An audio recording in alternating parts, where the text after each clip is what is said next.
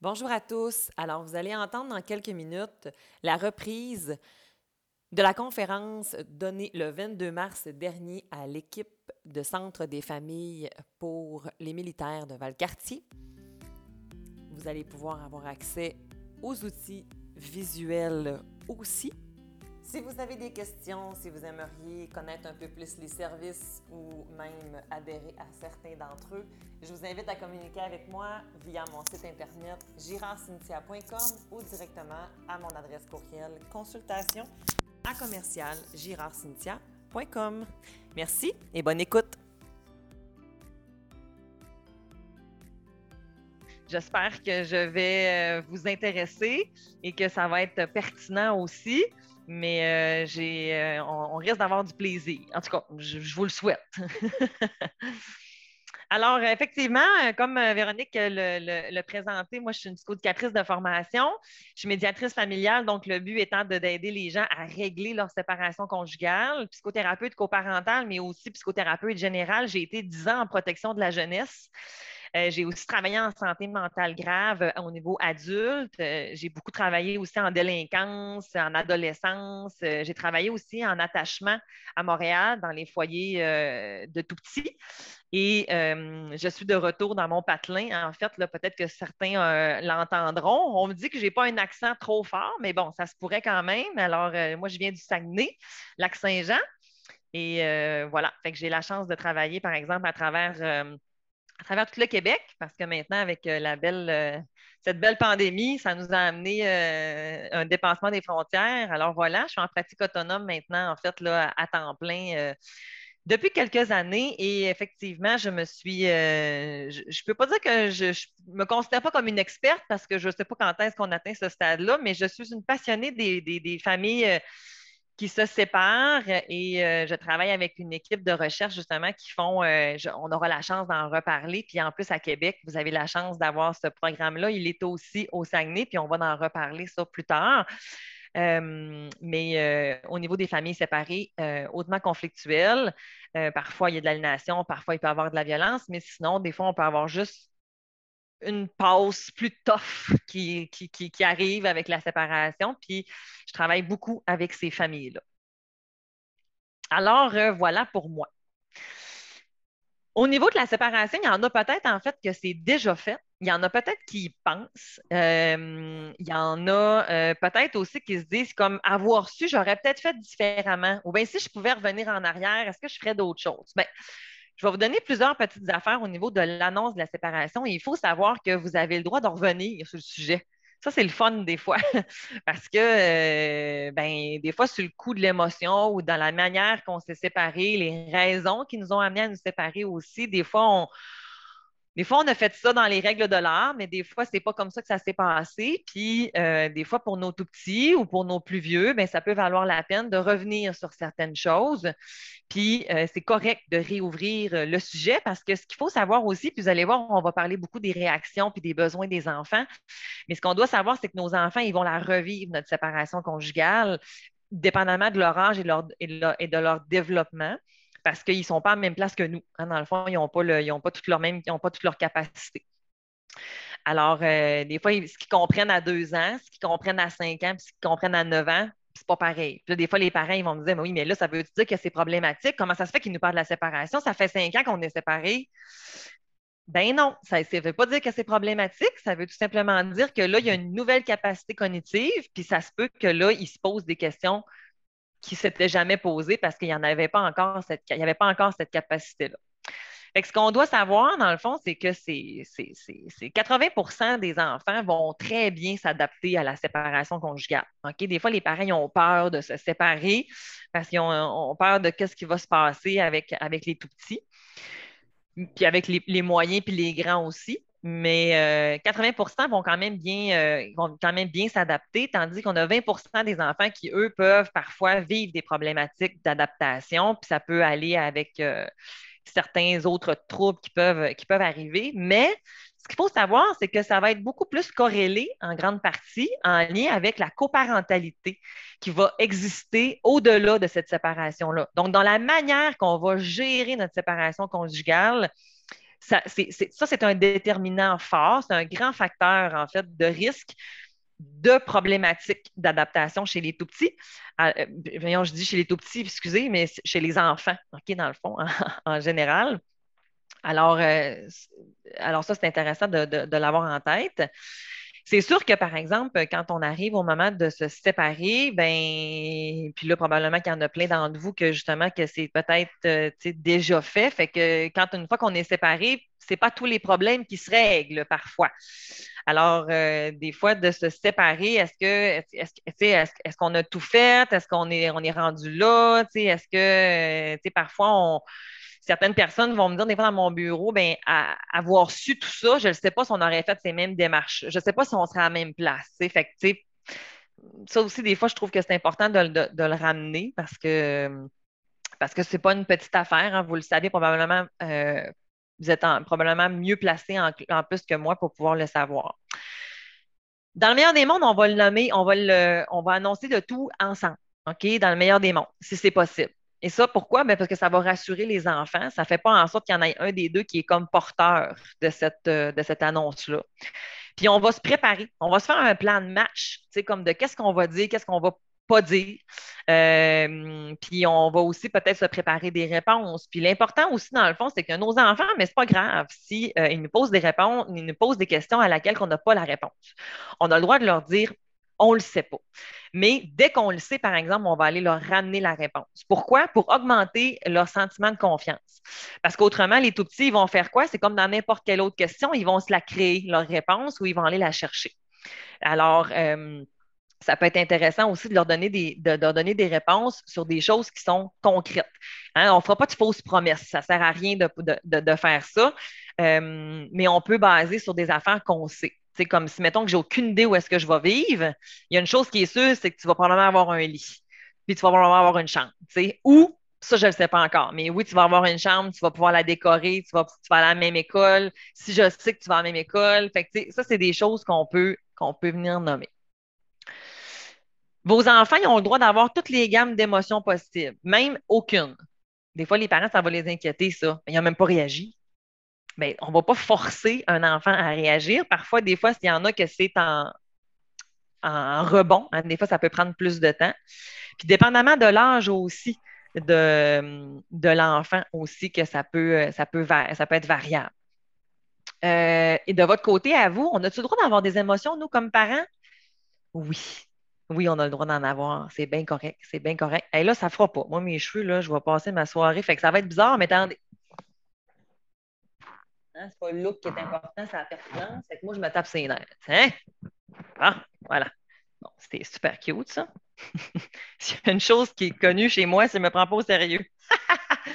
voilà. Alors, euh, vous avez le droit d'avoir vos émotions, OK? La chose qu'on ne veut pas, par exemple, c'est qu'on se déverse, puis que mon enfant, faut qu'il me console, puis qu'il me gère, Fait que si, mettons qu'on est deux à annoncer le tout, mais ça, c'est un plus-value parce que justement, si c'est trop pour moi, ben, je peux prendre un temps, aller à la salle de bain, sortir le gros, me ressaisir, mettre un peu d'eau, puis après ça, je reviens. Mais sinon, on a le droit de nommer à nos, à, nos enfants, puis on a le droit d'avoir des sentiments aussi qui vont être contradictoires. des fois, les tout petits vont dire comme ben, maman, tu pleures, mais tu nous dis que c'est pour une bonne que c'est une bonne chose que vous vous séparez. Fait que là, il y a comme incohérence, mais on va expliquer cette cohérence-là, en disant comme ben ben, c'est normal des fois qu'on soit mélangé dans nos émotions. C'est comme c'est, il y a une portion de nous que ça nous fait de la peine, mais on le sait, papa puis maman, que c'est pour cette raison-là que, ça va nous amener du bien plus tard. Fait que là, ça, c'est une bonne chose. Et là, je vais dire souvent maman, papa. OK? Mais ça peut être maman, maman, ça peut être papa, papa. Ça, c'est vraiment correct aussi, bien entendu, mais par souci de ne pas alourdir, en fait, la conférence, je vais y aller avec maman, papa, si ça ne vous dérange pas. Ensuite, les explications. Qu'est-ce qu'on leur dit? Qu'est-ce qu'on leur dit pas? En fait, on leur dit ce qui est nécessaire pour eux. Tant aussi longtemps qu'on ne discrédite pas l'autre parent. Peu importe que vous soyez d'accord ou pas d'accord avec la séparation, votre enfant n'a pas besoin de savoir que son parent il est parti avec un tel ou bien que l'autre il a fait donc bien de la peine. Ça, ce n'est pas nécessaire. Notre enfant, il a besoin de savoir que maman et papa, c'est plus des amoureux, même s'il y en a un des deux qui aurait voulu être encore un amoureux. Hein. Pour être des amoureux, il faut être deux. Fait qu'on ne peut plus être des amoureux. Fait que ça, c'est important de, les préserver certaines affaires. Puis vous allez voir, il y a des enfants à certain âge qui vont devenir. Ils peuvent être intrusifs des fois dans, leur, dans leurs questions. Puis ça va être correct de les recadrer par rapport à ça. Et bien sûr, c'est sûr que si on a, par exemple, des problématiques de violence, de toxicomanie, de santé mentale ou d'autres types de problématiques, bien comme dans n'importe quel autre type de situation, oui, on va en parler, puis on va ouvrir. Est-ce que ça va être la première affaire qu'on va nommer? Peut-être pas. On va peut-être y aller une affaire à la fois. Pour l'instant, c'est-tu pertinent qu'ils sachent que, euh, que, c'est à cause de la, consommation ou que, que maman ou papa, il a fallu qu'il aille comme dans un centre ou que là, euh, je ne sais pas, moi, au niveau, mettons, de la santé mentale, euh, on peut y aller une chose à la fois qui va nous permettre à notre enfant de s'adapter à cette situation-là. Pour l'instant, tu as peut-être besoin de savoir que là, on n'est plus des amoureux. Puis après ça, on pourra te donner d'autres explications plus tard. Hein. Euh, mais tout, tout en restant dans le respect de l'autre. Et là, ça, ce n'est pas toujours facile, peut-être. Puis on va voir, on va voir à travers les, les que c'est tout un art, OK? Et que c'est bien correct d'aller chercher du soutien psychologique, d'aller chercher du soutien auprès d'intervenants pour savoir comment je m'enligne. Comment je m'enligne, comment je lui annonce ça, euh, comment qu'on en parle. Fait que, dans le meilleur des mondes, on va être le plus possible deux. Parce que c'est sûr que plus, et, plus souvent, je vais. Quand on va mettre notre. Si on place notre enfant dans un malaise, hein, dans le fond, on peut l'amener dans un conflit de loyauté, puis ce concept-là, on va en reparler. Le moment de l'annonce, quand est-ce qu'on en parle? Bien, ça, en fait, c'est très variant. OK? Dans le fond, je vous dirais qu'il n'y a pas de il n'y a pas de bonne puis il n'y a pas de mauvais moment. Je vous dirais que c'est variable selon différentes selon votre enfant, selon, selon le contexte, euh, puis que euh, ça peut valoir la peine parfois des fois d'attendre si c'est stratégique puis c'est vivable. C'est sûr et certain que si la tension est à son comble, euh, on est peut-être mieux d'accompagner les enfants là-dedans que d'attendre puis que finalement il arrive d'autres choses, puis que ça soit encore plus malaisant pour tout le monde.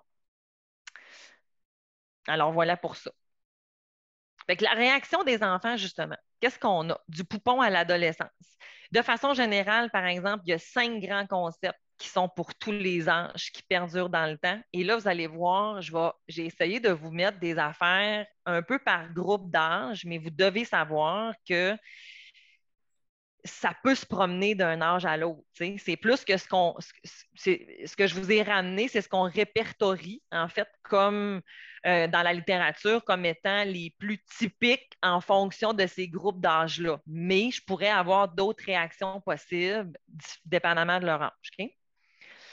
bien entendu, mais ça va être propre à chaque enfant. Fait propre à chaque enfant dans la même fratrie, même aussi. Fait que euh, mon jeune garçon de 12 ans, puis ma petite cocotte de 7 ans, ben, ils vont peut-être avoir des façons complètement différentes de réagir à la séparation. Puis, c'est correct. Ça ne veut pas nécessairement dire qu'il y en a un des deux qui a la bonne manière. dans le fond, chacun a sa manière, puis c'est correct. Ça va être évolutif dans le temps, comme je vous disais tantôt, parce qu'ils vont évoluer au niveau cognitif, au niveau émotionnel.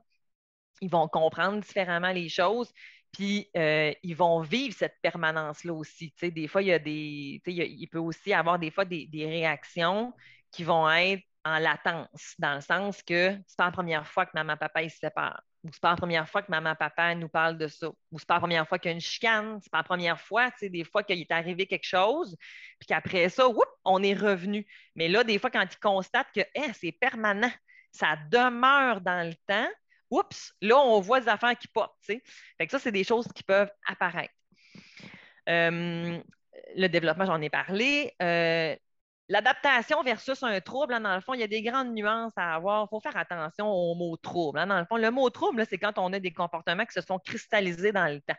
Euh, tandis que dans l'adaptation normale, en fait, là, ce qui peut se passer, c'est qu'on peut avoir un boost, on peut avoir des états émotifs bousculés, des comportements plus problématiques, vous allez voir, puis ça ne va pas vouloir dire qu'on est dans un trouble.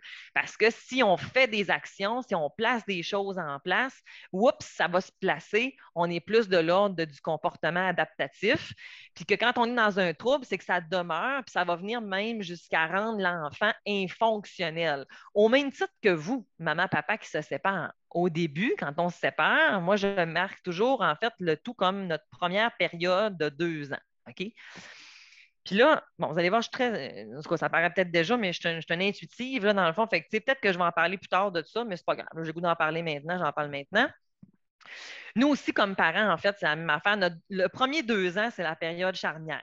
Dans le fond, c'est comme, en fait, notre. Euh, les études, en fait, ce qu'ils nous ont montré, c'est que de façon générale, euh, au début, des fois, il peut avoir comme un moment c'est une crise. Hein. La séparation, c'est une crise. comme dans toute crise, on va développer des nouvelles capacités adaptatives, on va développer des nouvelles stratégies pour fonctionner, puis, ça, puis on va passer à travers différentes étapes de deuil. Puis quand on se sépare, bien, on ne fait pas juste un deuil, on en fait plusieurs. Des fois, on va faire un deuil du conjugal, on va faire le deuil de la famille, on va faire le deuil peut-être d'une ville, on va peut-être faire le deuil euh, de des amis. Euh, puis en tant que, famille militaire, bien, ça peut amener un énorme bouleversement aussi au niveau comme géographique et peut-être comme au niveau familial. Fait que il y a plusieurs deuils qui sont possibles. Puis dans ma première année, ben, on va vivre toutes nos premières, nos premières fois notre premier Noël, le premier Halloween, euh, la première, fête, la première, il va y avoir plein de premières qui vont arriver, puis que ça peut être normal d'observer une labilité émotionnelle, donc un peu des montagnes russes d'émotions.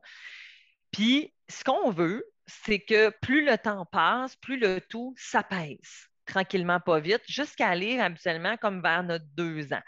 Si après encore deux ans, c'est aussi vif qu'il y a comme quelques mois ou quelques semaines de ma séparation, il devrait avoir un flag qui se lève. C'est quelque chose que là, comme à moins d'avoir un élément vraiment particulier, il y a quelque chose qui se passe là, dans le fond. Parce qu'un deuil, habituellement, on va, à travers le temps, on va être en mesure de pouvoir résoudre ce deuil-là, puis euh, s'adapter et revenir fonctionnel. Mais si je suis encore vif, si j'ai encore beaucoup de colère à travers l'autre conjoint ou l'autre conjointe, euh, qui a encore des réactions vives, euh, ça peut valoir la peine d'aller investiguer qu'est-ce qui se passe?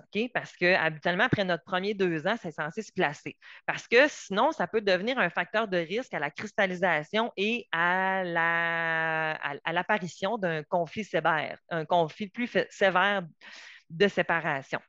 Et on va discuter plus tard de le fameux conflit sévère de séparation, mais ça peut avoir des impacts importants et euh, non souhaités chez nos tout petits, chez nos enfants.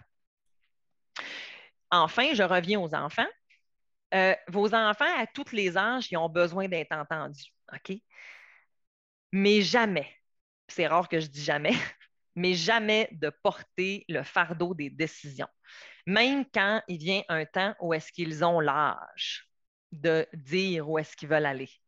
On doit faire super attention à ça, en fait, parce que euh, moi, je le compare souvent à, mettons, comme si, mettons, comme parents, on dit, bon, notre enfant, cet été, il va pouvoir aller soit au camp de soccer ou bien il pourra aller au camp de danse. Bon, les deux parents se sont entendus là-dessus, mais ils ont éliminé le camp d'équitation puis le camp de, de, sais pas moi, d'athlétisme, peu importe. Et qu'on avait comme plein de choix, puis on a quand même statué sur, c'est soit soccer ou danse.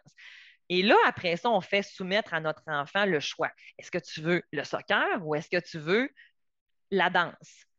Je veux l'équitation. Non, ça ne sera pas possible. Tu veux-tu lui ou tu veux lui? Mais ensemble, comme parents, on a pris un deal et là, on fait choisir notre enfant. Ça, c'est correct.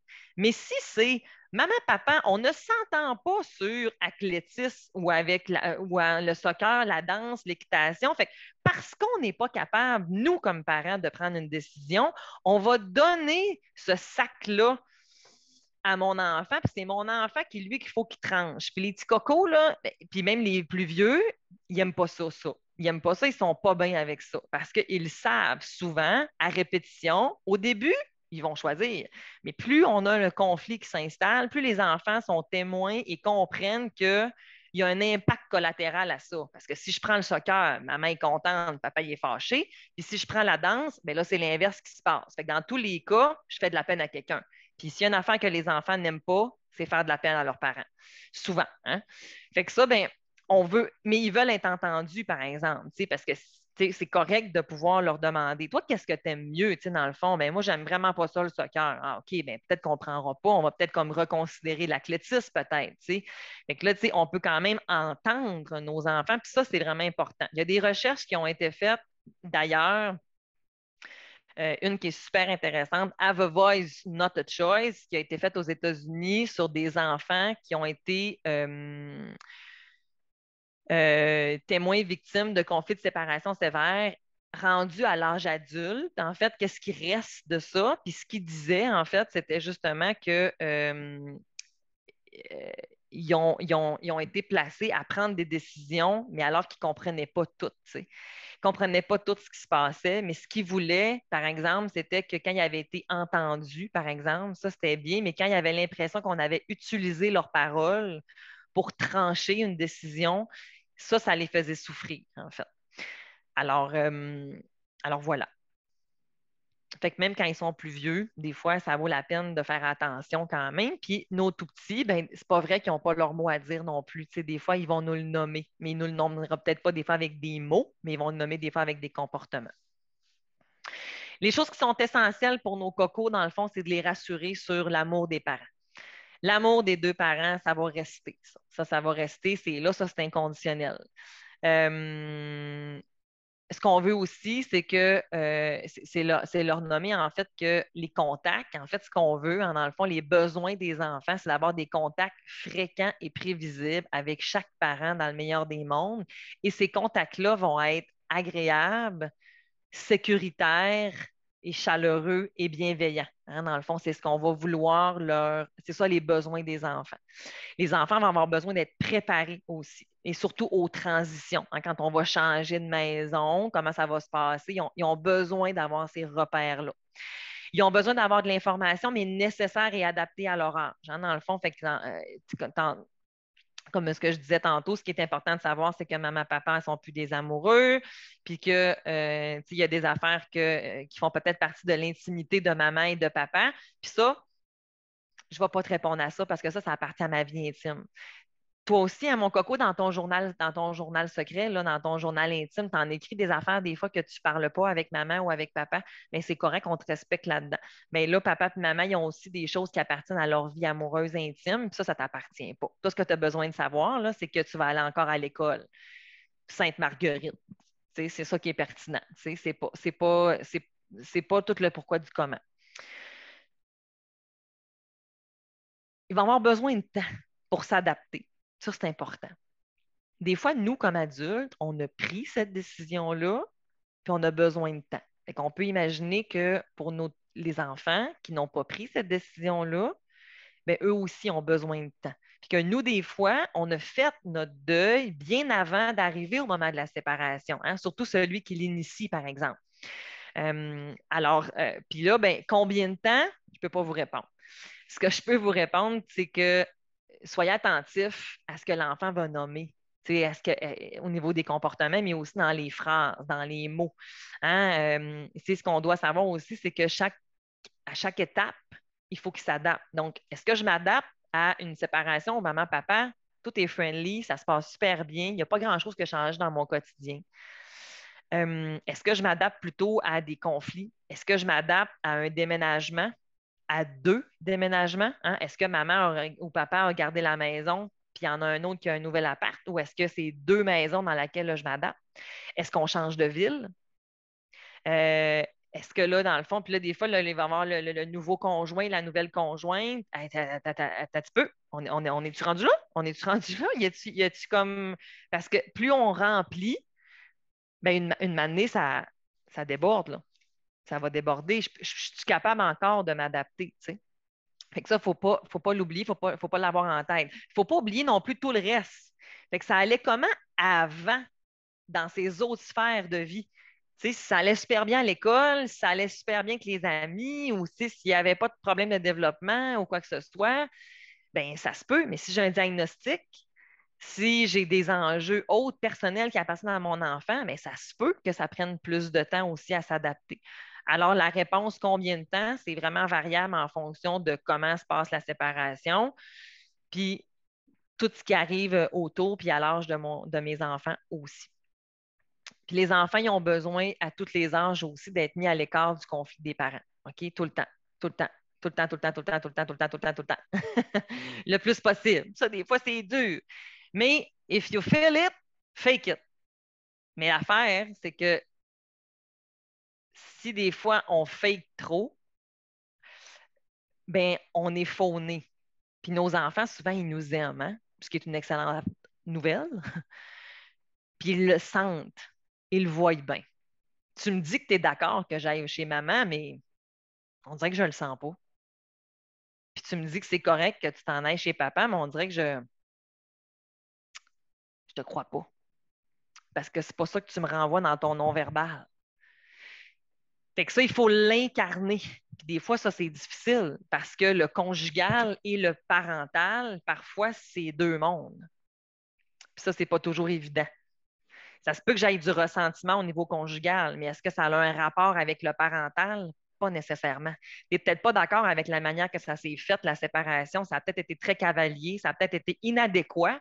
Est-ce que ça a un impact sur mon enfant? Puis si ça a un impact sur mon enfant, comment je fais pour préserver une portion qui appartient à la tarte du parent en tant que tel? On va parler de la violence conjugale un petit peu. OK? Parce que ça, on pourrait en parler pendant des heures et des heures. OK? Je vais en parler juste quelques lignes pour vous donner comme juste certains enlignements. Mais oui, même dans les contextes où est-ce qu'on a de la violence conjugale, ben, parfois, il faut aussi être en mesure de départager ces deux choses-là. OK? Puis ça, ça peut être des fois délicat. Puis, euh, ou par exemple, si on a un problème de santé mentale qui a amené un parent à avoir un comportement inadéquat, ça ne le définit pas dans son entièreté. Puis ça, c'est important à ne pas oublier. Puis des fois, ben, comment j'explique ça à mon enfant? Comment on en parle? Ben, encore là, ben, d'être accompagné avec un intervenant peut être une solution qui va être aidante. Véronique, ça va-tu jusqu'ici? Ça fait-tu du sens? On est-tu dans le bon sujet ou pas, pas, en tout ça, là? Parfait. OK, super. Il pas de questions jusqu'ici, ça va? Ou bien il y en a plein puis je ne suis pas claire? Pas de questions encore. N'hésitez pas si vous en avez à l'écrire dans le chat. Vraiment. Puis peut-être des petits commentaires, là, savoir comme euh, ça fait du sens? Je sais des fois que ce que je vais dire, ça se peut que je sois confrontante. Je m'excuse énormément. Euh, je ne me base pas sur comme moi, matin, j'avais le goût de dire ça. Je me base vraiment sur euh, les, données problantes, euh, les recherches, la littérature, euh, ce qui a été fait aux États-Unis par rapport à ça est très avancé en Australie et aussi comme euh, dans d'autres pays d'Europe. Au Québec, on a la chance, par exemple, sachez-le, d'avoir des belles équipes de recherche qui travaillent très fort sur les familles séparées, fait qu'on est vraiment très chanceux. mais, mais voilà, en fait, c'est sûr que, c'est sûr que je, je, suis consciente, je le sais, des fois les parents vont me le dire, ce que tu me dis, ça me tape ses nerfs, tu m'énerves. Mais bon, c'est ça. je, peux comprendre, par exemple. Je, comprends que ce n'est pas toujours évident. C'est une période de la vie qui n'est pas toujours évidente parce que c'est un moment où est-ce que personnellement, parfois, on est complètement déstabilisé. Puis là, il faut que je mette mes chaussures de parent alors que j'ai perdu mes chaussures de personne. Je ne sais plus, là je ne sais plus trop, je suis toute mélangée. Fait que là, d'être capable de, faire encore mon rôle de parent optimal, c'est pas toujours évident. Puis mon but, c'est pas de vous faire sentir coupable, mais pas tout, par exemple, c'est vraiment d'être aidant le plus possible. Puis j'essaie d'amener le plus possible de bienveillance et un peu d'humour à travers tout ça, mais ça c'est que je, suis consciente que c'est des moments qui sont pas toujours évidents à traverser. Puis, puis c'est ça. Je trouve que c'est important de le nommer, mais voilà. Fait que nos petits cocos, les petits, tout petits, tout petits, nos 0-2 ans. Nos 0-2 ans, eux autres sont dans une période, bien entendu, extrêmement charnière. C'est l'attachement qui est en construction, hein, dans le fond. Ils ont un besoin de proximité, ils ont un besoin de stabilité, ils ont un besoin de prévisibilité, ils ont besoin de routine. Ils ont besoin de, de, de calme, ils ont besoin de climat favorable au développement. pour eux, juste de téter, de dormir, des fois juste de faire caca, ça leur demande tout leur petit jus. Fait que si en plus, papa, maman chicane, puis que c'est compliqué, ça peut venir brimer le développement. Ça leur en prend beaucoup moins, en fait, pour être déstabilisés au niveau de leur développement. Euh, et il euh, ne faut, pas, faut pas l'oublier. Puis c'est pas parce que, hein, des fois, les parents vont me dire que les, mettons, les 5 ans et moins, ah, ils ne comprennent pas. Ils comprennent. Ils ne comprennent pas les mots. Ils comprennent les émotions parce que c'est ça qu'ils sont. Ils sont des boules d'émotions. Alors, ils vont la comprendre, la charge affective, la charge émotive, la tension dans la maison. Ils vont, ça, ils vont le sentir. Alors, on doit essayer d'être le plus zen, le plus zen, le plus calme possible. Puis ça, ben, ce n'est pas toujours évident. Fait qu'on va se trouver va, on va mettre en place des moyens de protection pour assurer que ça, ça se fasse. on va faire le partage des biens, ben, garde, Timinou va aller chez grand-mère pendant une heure, le temps qu'on fasse le tout, parce que je pense pas que ce soit une bonne idée qu'il soit témoin de ça s'il faudrait qu'il arrive quelque chose. Fait que ça, ça, peut être des fois des. Ça, c'est les besoins de nos tout petits 0-2 ans. Les changements, dans le fond, de vie, les modes de vie, ils ont besoin de repères. Ils sont vraiment en train de créer ça. Fait que ça, c'est dans leurs besoins, c'est ce qu'ils ont besoin. OK? Puis des enfants de un an en dépression, ça existe. OK? C'est possible. OK? Fait qu'il faut faire attention. Ils ont besoin de ça. Les réactions qui peuvent être possibles, ben, euh, ben ils peuvent être extrêmement sensibles aux réactions des adultes. Fait qu'ils peuvent réagir, hein, des sursauts, euh, des éveils, euh, des pleurs plus fréquents, des difficultés de sommeil, des pertes d'appétit. ça, c'est des choses qu'on peut venir voir. Puis, comme je vous disais en début, ça ne va pas vouloir dire que c'est un trouble. Ça se peut que ce soit des réactions normales parce que, comme on a dit tantôt, même si on essaye de vouloir faire ça au mieux, on est des humains. Puis là, j'ai de la peine. Puis là, j'ai été fâchée. Puis là, ça m'arrive. On n'est pas parfait, puis c'est pas ça qu'on veut non plus. Fait qu'on va, on va le reprendre. Puis on va le nommer. toutes les interventions, on va le nommer. je m'excuse à mon coco de 6 ans, je vais m'excuser à mon coco de 2 ans je, m'excuse, papa, il a crié. Je, ne sais pas ça, je voulais. Maman, maman, maman, maman t'a pris fort un peu. Je, suis désolée, mon coco, maman, elle est dépassée. Je, suis désolée. On va, on va, ils vont sentir cette charge-là dans le réconfort. Ça, c'est important d'être là. Euh, je vous parle de l'histoire de Lou, un an en fait, euh, un petit bébé qui, euh, un petit bébé que, j'ai connu dans ma pratique, qui, euh, un petit bébé très jovial. Et quand maman et papa se sont séparés, c'est un petit bébé qui s'est mis à avoir d'énormes hurlements pendant quelques temps la nuit. Et après une semaine, il n'y en avait plus du tout. En fait, il avait même réduit les pleurs d'avant. Alors, les parents ont pensé que tout allait bien, mais finalement, Lou était en dépression ce qu'il réalisait, en fait, c'était que Lou, euh, au moment où est-ce que maman et papa se sont séparés, c'est que quand ils se réveillaient la nuit, ben, parfois les parents étaient, euh, absents. Puis il y avait des. Euh, c'était grand-maman, mettons, qui était là ou quoi que ce soit, il avait été réglé des affaires, ou bien, tu sais, comme maman qui était là, mais des fois c'était papa. Fait qu'il y avait beaucoup de changements dans sa routine. Et ça l'a vraiment amené Lou à être apathique et en fait à tomber dans un, mode dépressif. Alors, alors, c'est ça. ça, je trouvais, euh, quand tantôt je, mentionnais que des fois, puis là, le but, c'est pas de s'alarmer, hein, dans le fond, c'est pas ça, mais c'est juste de savoir que nos tout petits de 0-2 ans, ils peuvent quand même vivre des choses aussi. Puis que si vous êtes inquiet, si vous avez des doutes ou quoi que ce soit, ben, vous pouvez euh, encore là tout le temps consulter, bien entendu. Les besoins des 3-5 ans maintenant, eux autres, qu'est-ce qu'ils sont, où est-ce qu'ils vivent? Ben, eux autres, ils, ils ont, besoin de stabilité encore là aussi. C'est sûr que mes cinq ans et moins, tout ce qui est prévisibilité, routine, proximité, euh, stabilité, c'est dans le tapis. Dans le tapis, dans le tapis, dans le tapis, dans le tapis. Fait qu'ils ont besoin de savoir où est-ce que je m'enligne. Comme ça, ça leur permet de s'apaiser, puis d'être en mesure de pouvoir se développer et d'aller gagner en autonomie. OK? Euh, puis ça, c'est tous les enfants. Ce n'est pas, les besoins des enfants 3-5 ans qui se séparent, que leurs parents se séparent. C'est tous les enfants de 3-5 ans, ça, c'est leurs besoins.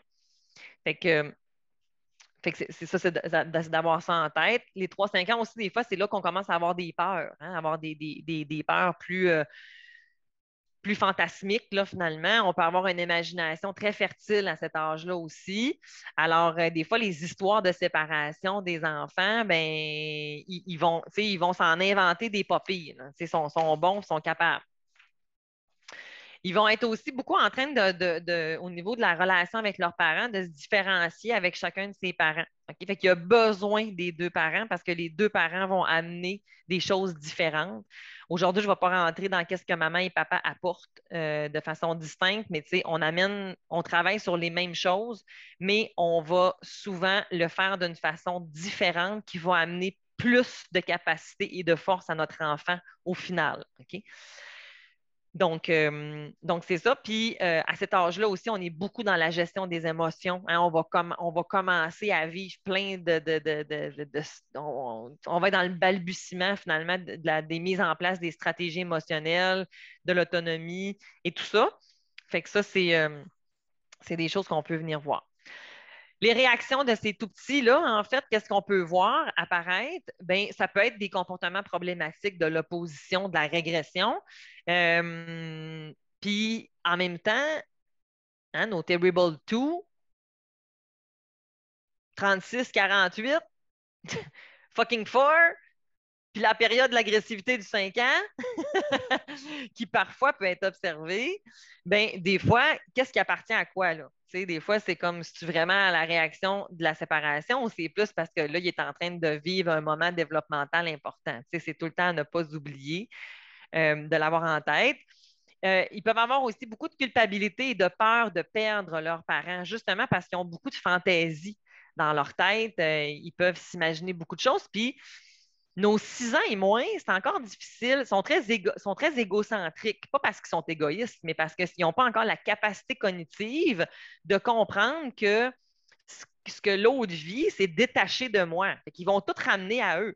Fait que si maman et papa se séparent, ben, ils peuvent penser que euh, ben, c'est de leur faute, dans le fond. Puis je vais vous parler dans quelques minutes de l'histoire de Tom. Euh, ils ont besoin. Euh, ce qu'on peut voir aussi, dans le fond, c'est qu'ils peuvent avoir tendance à vouloir consoler, hein, prendre en charge un des deux parents, euh, faire des messages. Euh, puis là, ils interprètent tout croche. Là, puis là, ils ramènent ça d'une place à l'autre. Ça fait des malentendus. Là, ça, c'est magnifique. Euh, ils peuvent avoir aussi des réactions aux transitions. Ils peuvent avoir des fois, comme les parents vont dire, comme elle, il fait des grosses crises, il ne veut pas y aller, c'est difficile. mais ça, c'est relié à leurs besoins de stabilité des fois, parfois. Fait que ça, ça peut être des choses qu'on peut voir qu'on peut voir. Euh, l'histoire de Tom, ben, l'histoire de Tom, en fait, c'est que lui, qu'est-ce qu'il y avait? Euh, il s'est mis à. C'est un petit garçon qui allait très bien. Euh, les trois premières semaines, premier mois, en fait, que maman et papa se sont séparés, ça va super bien. Puis, quelques temps après, à, l'école, ce qu'il réalise, c'était qu'il est à la prématernelle, dans le fond. Puis, plus d'agressivité, plus de crise, fait mal aux amis. Puis, euh, ce qu'on s'est rendu compte, dans le fond, à, travers le, suivi, tout ça, c'est que maman et papa, là, on n'était pas du tout à la même place. Là. Euh, maman euh, avait une manière d'intervenir, puis l'autre papa, papa, le, papa, il avait, il avait, il avait une façon complètement différente. Dans le fond, on était vraiment comme à deux continuums. Puis, le petit était en 3-2-2-3. Fait qu'il y avait beaucoup de changements dans la manière d'être des deux parents, puis ça l'a amené ces comportements-là. C'est ce qu'on a pu observer. Puis une fois que les parents ont été mis au courant, ils ont stabilisé des affaires, puis là, whoop, Tom s'est mis à fonctionner comme de façon adéquate, fait euh, puis d'aller mieux. Fait ça, c'est des choses qui étaient là, puis que, tu sais, si on n'avait pas regardé toutes ces sphères-là, on aurait pu penser que est-ce que c'est juste, on aurait pu comme travailler juste sur le comportement de Tom alors que c'était quelque chose de comme familial. L'histoire de Juliette, 5 ans, elle, dans le fond, elle, a, elle, le, cru, en fait, quand tu étais dans mon bureau, Timinou, elle, elle a pensé, quand j'ai demandé comment elle s'explique la séparation de maman-papa, ben, c'est à cause que c'est à cause d'elle, parce que, euh, que le matin, le matin, elle n'avait pas, pas fait son lit. Puis papa était fâché. Puis quand ils sont revenus, maman papa l'ont annoncé qu'ils étaient séparés. Fait qu'elle, elle avait dans sa tête que c'était à cause de ça. Et quand je parlais des fantasmes, puis qui peuvent avoir tendance à se ramener, c'est important qu'on va les dégager. C'est jamais de ta faute. Même si on se chicane full à cause des enfants, puis que c'est peut-être à cause de ça qu'on s'est séparés, c'est quand même pas à cause de Juliette. Parce que c'est moi, maman, maman, puis, des fois, ils vont vous le dire, tu sais, mais vous vous chicanez toujours à cause de moi. Oui, mais c'est pas toi. c'est maman, papa, on ne voit pas les choses de la même façon, tu sais, au niveau de la manière d'élever les enfants. Tu sais, papa, il a sa manière de voir, puis ça, c'est plein, plein, plein, plein de bons. Puis maman, elle a sa façon de voir, puis ça, c'est plein, plein, plein, plein de bons. Mais des fois, c'est ça amène qu'il faut qu'on discute. Puis des fois, c'est vrai que ça faisait des chicanes. Ça, c'était étonnant. Fait que c'est pour ça que maman et papa, on, a maintenant nos deux maisons. Fait que ça, c'est des choses qu'on va amener pour dégager l'enfant. Nos 6-9 ans maintenant, en fait, euh, eux, ils peuvent être beaucoup sensibles au jugement des autres. Hein, on commence beaucoup à avoir le, côté social hein, qui est là. Ils viennent de commencer l'école, ils sont, vraiment là-dedans, sont dans l'âge primaire. Puis ils peuvent avoir beaucoup de fantasmes sur des scénarios euh, plus catastrophiques. Euh, parfois, et aussi des fantasmes aussi de reconstruction du nid familial. Hein, ça, ça peut arriver aussi. Euh, ils ont besoin d'être rassurés. Ils peuvent s'ennuyer, euh, chercher le retour. Euh, ils peuvent avoir aussi des fois des grosses périodes de chagrin, hein, d'avoir, beaucoup de peine parce qu'ils comprennent plus un peu, hein, dans le fond, qu'est-ce que ça veut vraiment dire, tout ça. puis ils ont plus de capacité de réflexion, sont plus développés, fait qu'ils sont plus capables de comprendre quand même. Mais bon, il y, a une certaine portion qui reste quand même qui, est limitée, mais sont en plein sentiment d'appartenance par rapport à la famille en construction. Fait ils ont comme. Ils ont vraiment, euh, oui, à l'école, mais euh, la notion de la famille, là, vu qu'ils sont en train de plus s'individualiser, de plus faire leurs affaires, ils ont des comparatifs aussi des fois. Hein, ils ont des fêtes d'amis, ils vont coucher sur un ami, puis là, ben, fait que là, ils ont, la, famille, c'est quelque chose de vraiment précieux. Fait qu'ils comprennent, puis des fois, ça leur fait beaucoup de peine de cette cisaille-là qui arrive. Puis il faut faire attention à la parentification. Qu'est-ce que c'est la parentification? Ben, c'est quand un enfant va prendre un rôle de parent qui ne lui revient pas. Que ça ne veut pas dire que mon enfant ne peut pas contribuer à la, au ménage, là, puis à la famille, mais c'est par exemple de, vraiment vouloir prendre en charge des tâches ou bien, mettons, par exemple, comme combien de fois on va voir des fois des petits garçons que là, papa, il est plus là, ça va être moi maintenant le, ça va être moi maintenant le papa de la maison. Non, non, non. Tu en as un père, puis ça va être lui ton père. Il va faire son rôle de père. Toi, tu vas rester dans tes bobettes de petits cocos de, 4, de, 7 ans. J'ai pas besoin de. C'est correct. oui, tu peux aider, par exemple, en faisant ton lit. Ça, c'est une super de bonne idée, faire tes devoirs mais tu n'as pas besoin de t'occuper de la famille, c'est pas ton rôle. Fait que ça, on va les dégager de ça parce qu'ils peuvent avoir cette, cette tendance-là, puis ce besoin-là hein, de, alors, dans les, dans les réactions, c'est ça. Donc, des fois, des gros chagrins, de la grosse colère. Euh, ils peuvent avoir une période où est-ce qu'ils vont être comme dans l'absence de collaboration, sont fâchés. Des fois, ils, nous le font payer, puis ils vont nous le dire, euh, puis là, ben, ça fait juste comme des fois augmenter la culpabilité du parent, mais en même temps, il faut, faut qu'on les dégage, mais vous aussi, de votre côté, il faut arriver à se, à, se, à, se, déculpabiliser. On a pris cette décision-là parce que c'était pour le mieux, hein, dans le fond. C'est ça qu'on en est venu comme, euh, comme décision. Ils peuvent aussi se sentir coupables. Encore là, ça aussi, ça, arrive. Ils vont avoir à chercher à réunir. Ils sont très loyaux à cet âge-là aux deux parents. Tu sais, comme eux, là, des fois, là, justement, là, quand ils voient que les parents, ils se chicanent, puis que là, ils, ils, sont conscients, là, ils, euh, ils, peuvent, ils peuvent être vraiment tout croche. Euh, ils peuvent avoir tendance à remplacer le parent absent. Euh, ils vont comprendre, comme je vous disais. Puis là, bien, attention aux, questions d'argent. Je vous parle de Jeanne. Jeanne, c'est une petite fille de 8 ans qui faisait de la gymnastique. Elle adorait la gymnastique. Puis un jour où est-ce qu'elle a dit à maman et papa, je ne veux plus d'en faire. Puis euh, ça lui faisait vraiment du bien. Puis euh, quand elle est venue dans mon bureau, puis on a discuté parce que les parents ne comprenaient pas pourquoi, en fait, parce que c'est comme arrivé du jour au lendemain. Fait que dans mon bureau, Jeanne, ce qu'elle m'a expliqué, c'était que maman et papa, ils se chicanaient beaucoup pour les factures, puis c'est à cause d'elle. Fait que là, je dis, ah oui, comment ça, c'est à cause de toi? Ben, il dit, parce que quand euh, maman a met, un, papier dans mon sac à dos, puis quand, euh, je, pensais la facture, hein, dans le fond, puis quand j'arrive de l'autre côté, puis que papa, il prend la facture, ben, il chiale. Puis quand maman a met la facture, ben, des fois, j'entends des commentaires par rapport à papa que j'aime pas. Fait que si je ne vais plus à la gymnastique, ben, je pense que les problèmes vont arrêter. Ah oui, Jeanne, d'accord. Puis si les cours de gymnastique étaient gratuits, est-ce que toi, tu voudrais recommencer? Ah oui, ah oui, parce que moi, la gymnastique, j'aime vraiment ça. D'accord. quand on a ramené ça aux parents, ben, les parents, après ça, en fait, ben, il n'y a plus jamais eu aucune facture qui a passé par eux autres, hein, dans le fond, puis que les parents ont nommé à Jeanne qu'ils étaient désolés, puis que ce n'était pas leur but, hein, dans le fond, puis qu'ils avaient entendu des affaires qui n'étaient pas, qui pas gentilles par rapport à leurs deux parents, puis que dans le fond, Jeanne, elle avait le droit de faire de la gymnastique, puis maman puis papa, ben, maintenant, ils, gèrent les facturations d'une autre manière. Puis Jeanne, ben, elle fait de la compétition aujourd'hui. Fait que voilà.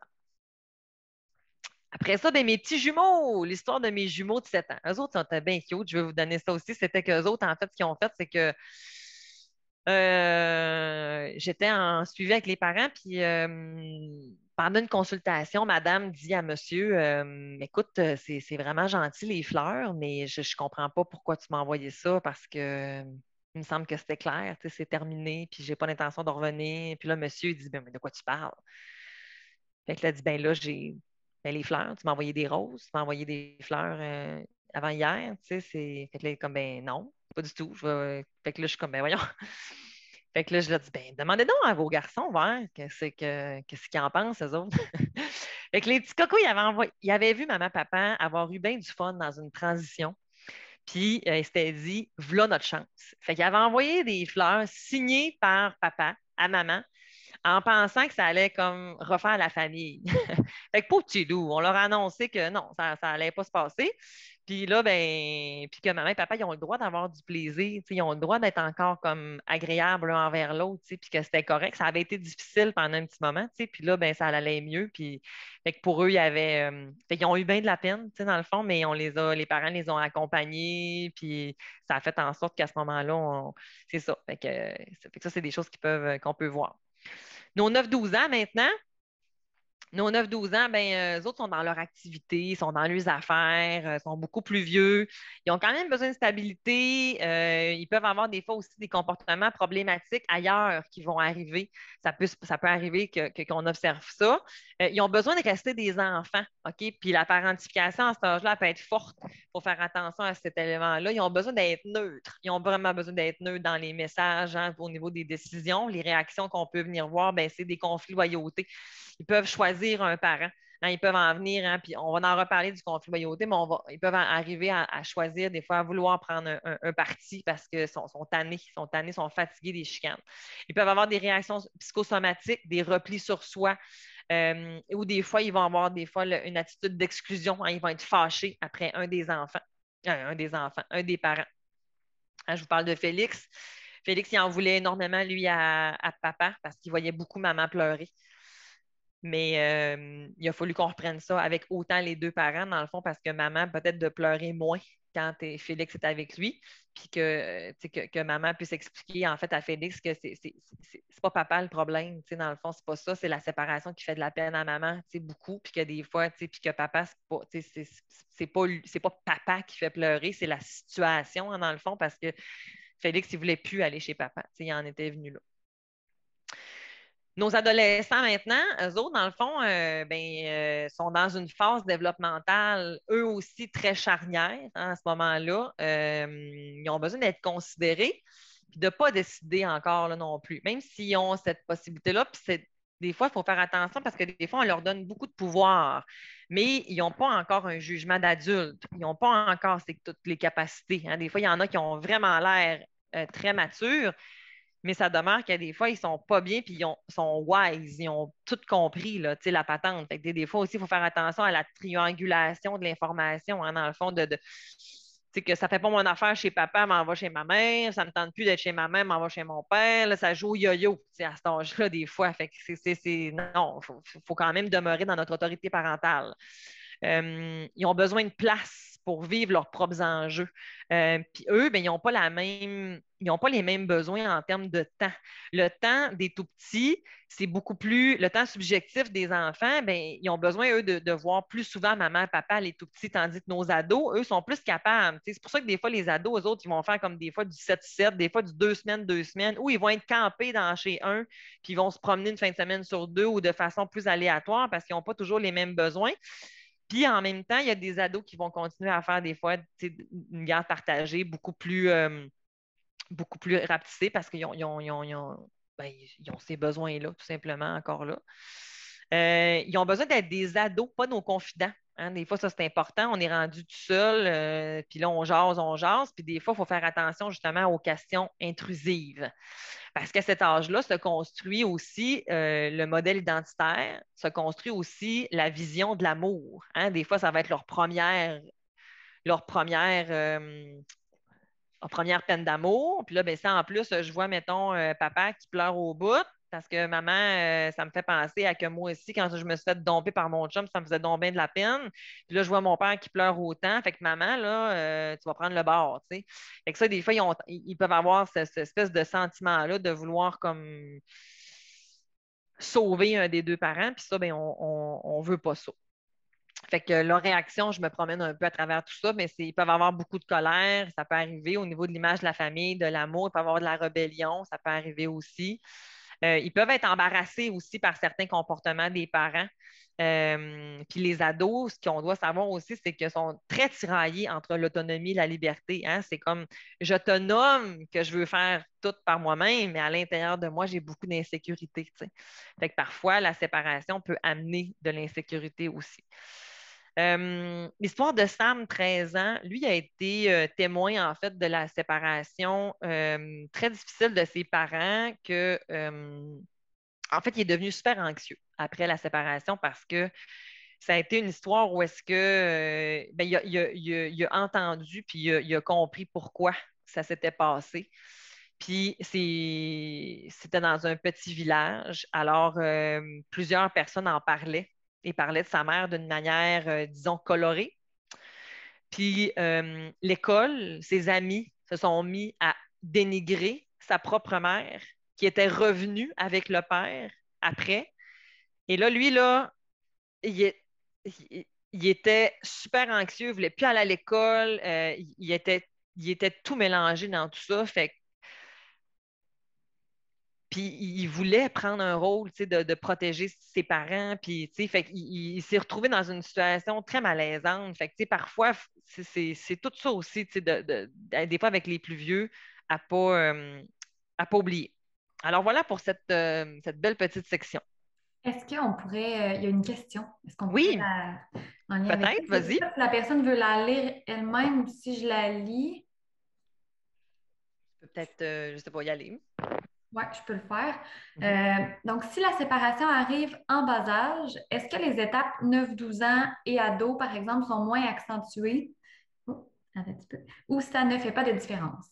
Bien, encore là, ça, peut dépendre, en fait. C'est que ça se peut que oui, quand va arriver. Si, mettons, la coparentalité va très bien, l'adaptation la séparation est faite, ça se passe bien, bien, ça se peut que ça passe effectivement comme dans du beurre.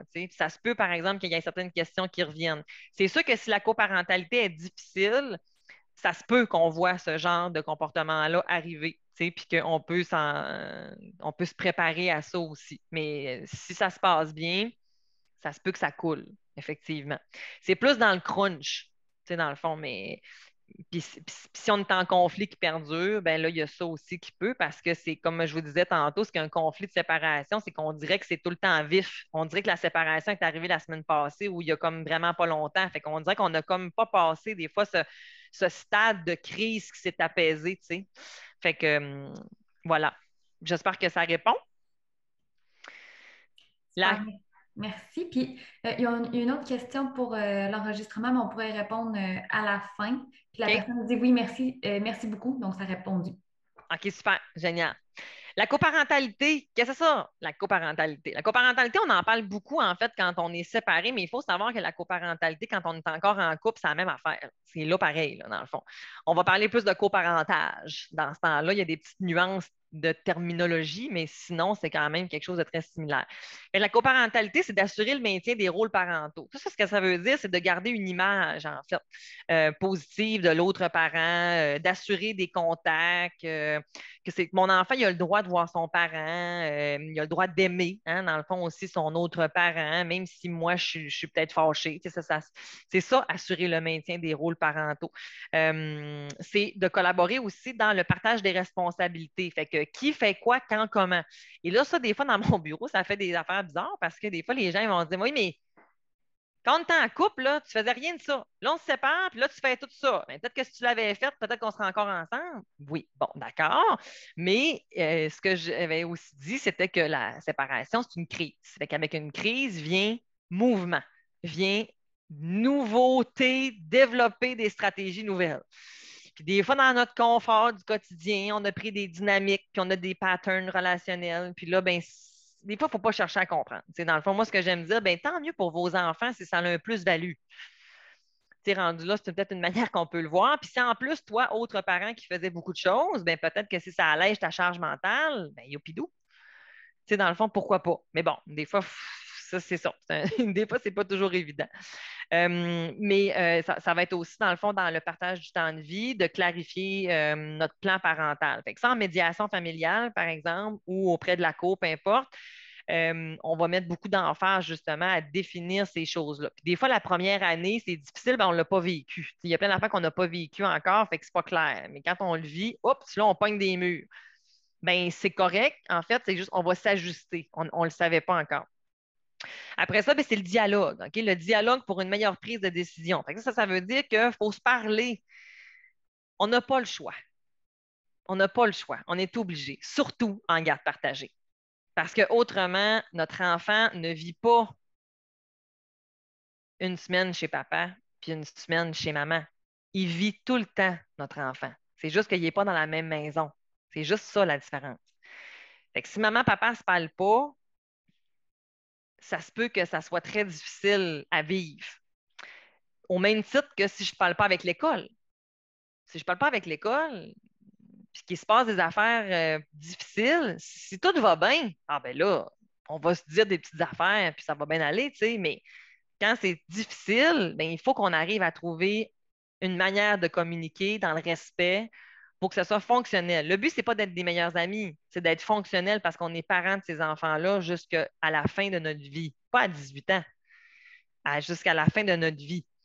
Puis, euh, ça, ben, je vous dirais que c'est un élément très important, c'est un grand facteur de risque à un conflit de séparation, OK, quand il n'y a pas de communication il faut être capable de prendre des décisions communes. Puis euh, ça n'enlève pas non plus aussi l'autorité parentale. Si, mettons, mon enfant il est beaucoup plus avec un de ses deux parents, à moins d'être déchu de son autorité parentale, il a quand même encore son droit à dire l'autre parent. Fait que là, il faut qu'on arrime des affaires. Fait que c'est comme, c'est pas toutes les, les décisions qu'on est obligé de prendre ensemble, mais il y a quand même beaucoup de choses qu'on doit discuter ensemble. Puis on va respecter les ententes prises. OK, on ne change pas là, nos, décisions à tout bout de champ. Ce qu'on veut, c'est un plan de match. Mais mon plan de match, je ne veux pas qu'il soit rigide, qu'il n'y ait absolument rien de dérogeable. Je veux qu'il y ait une certaine flexibilité, mais pas qu'il soit comme un vieux spaghetti mou, il va péter, tu sais, dans le fond, c'est pas ça qu'on veut, tu sais. je veux qu'il soit malléable. Ça, les enfants, là, souvent, c'est une des choses qu'ils trouvent extrêmement intéressant. Quand il y a une, ils savent où est-ce qu'on s'en va, c'est clair, c'est connu, c'est rassurant, c'est sécurisant, mais la petite flexibilité va amener à ce que ce soit apaisant et non pas anxiogène. Par exemple, votre enfant, là, pour vrai, il s'en fout d'arriver à 4 heures ou 4 heures et quart. Lui, ce qu'il n'aime pas, c'est la tension entre les deux. C'est ça qu'il n'aimera pas. Puis vous n'êtes pas à l'heure pour l'autre parent. Vous êtes à l'heure pour votre enfant chaque décision qu'on prend, on les prend pour notre enfant. L'entente qu'on a prise, c'est pour notre enfant. Fait d'avoir une certaine flexibilité, ça peut être intéressant justement de se donner des gaps, de se donner des zones tampons, puis de mettre des choses en place pour que ça fonctionne. Puis si après trois semaines, ça ne fonctionne toujours pas, bien, peut-être que là, ce n'est pas la bonne solution, puis on est mieux d'en trouver une autre, c'est correct. Mais une fois qu'on a une solution qui fonctionne, on la maintient dans le temps, puis qu'on va la faire évoluer, au même titre que nos enfants vont évoluer. Pas au gré du vent des conflits parentaux ou de l'humeur d'un de l'autre, ou à moins d'avoir un élément particulier. c'est sûr que, bien entendu, hein, dans le fond, euh, on, doit changer de, on doit changer de ville, euh, ou si euh, je suis en mission ou je suis en, il y a quelque chose qui arrive, ça se peut que là, les ententes qu'on a prises ne sont pas les mêmes. Ça, ça se peut. ça, c'est correct. Hein. Dans le fond, il faut savoir qu'une entente, ce n'est pas à vie. Là. Il y a des ententes que quand on a, des travails atypiques, on a des travails des fois comme, comme dans le monde des militaires, en fait, on peut avoir des ententes qui vont être à plus court terme. Quand tu es là, voici comment ça se passe, puis quand tu n'es pas là, voici comment ça se passe. Puis que là, on va venir mettre comme ça, c'est le plan de match quand tu es titre, puis quand tu n'es pas là, voici c'est quoi le plan de match. il peut y avoir des façons de pouvoir venir faire varier ces ententes-là pour qu'on soit bien. Au même titre que le calcul des sous. C'est la même affaire. Maintenant, aujourd'hui, mettons, quand on parle de pension alimentaire, on ne parle plus nécessairement sur du annuel. On peut, on peut parler en période. Je ne vais pas plus loin là-dessus. Alors, si maman et papa ne font pas pareil, est-ce que c'est grave, selon vous? Pensez-vous que c'est grave ou c'est pas grave? Roulement de tambour, je passe à l'autre. Ben, en fait, c'est que ce qu'on veut, c'est avoir un tronc commun éducatif. Qu'est-ce que c'est ça, cette affaire-là? C'est qu'on veut être similaire, OK? On ne veut pas être pareil. Tu sais, quand on est encore en couple, c'est la même affaire. Puis même entre vous et moi, là, même nous, juste nous comme parents, tu sais, mettons moi comme maman, là, j'essaye d'être la plus cohérente possible. Mais il y a des fois où est-ce que même avec moi-même, je suis comme, voyons, t'es non incohérente. Là. Hier, tu as dit ça, puis aujourd'hui, tu dis ça. Alors, saisis-toi, fais quelque chose. Fait entre parents, c'est un peu la même affaire aussi. Mais on a des valeurs similaires, on veut avoir comme une, on va avoir une façon, nos interventions vont être presque pareilles, ou en tout cas qu'il va avoir des, marges de manœuvre, mais qu'on va être pas mal dans la même lignée. Fait qu'on va s'entendre au niveau des règles, au niveau des méthodes éducatives, au niveau des conséquences, la gestion des écrans, euh, la routine. Euh, puis on va mettre comme un gap. moi, des fois, moi, des fois, je vais donner comme une demi-heure. S'il y en a un qui a le droit à une heure de tablette, puis l'autre bord, c'est une heure et demie, c'est pas la fin du monde. Là. on est comme, il se couche à 7 heures, chez nous, c'est 7 heures et demie. On est pas mal dedans. Là, puis nos adolescents, ben là, ça, c'est un autre patente.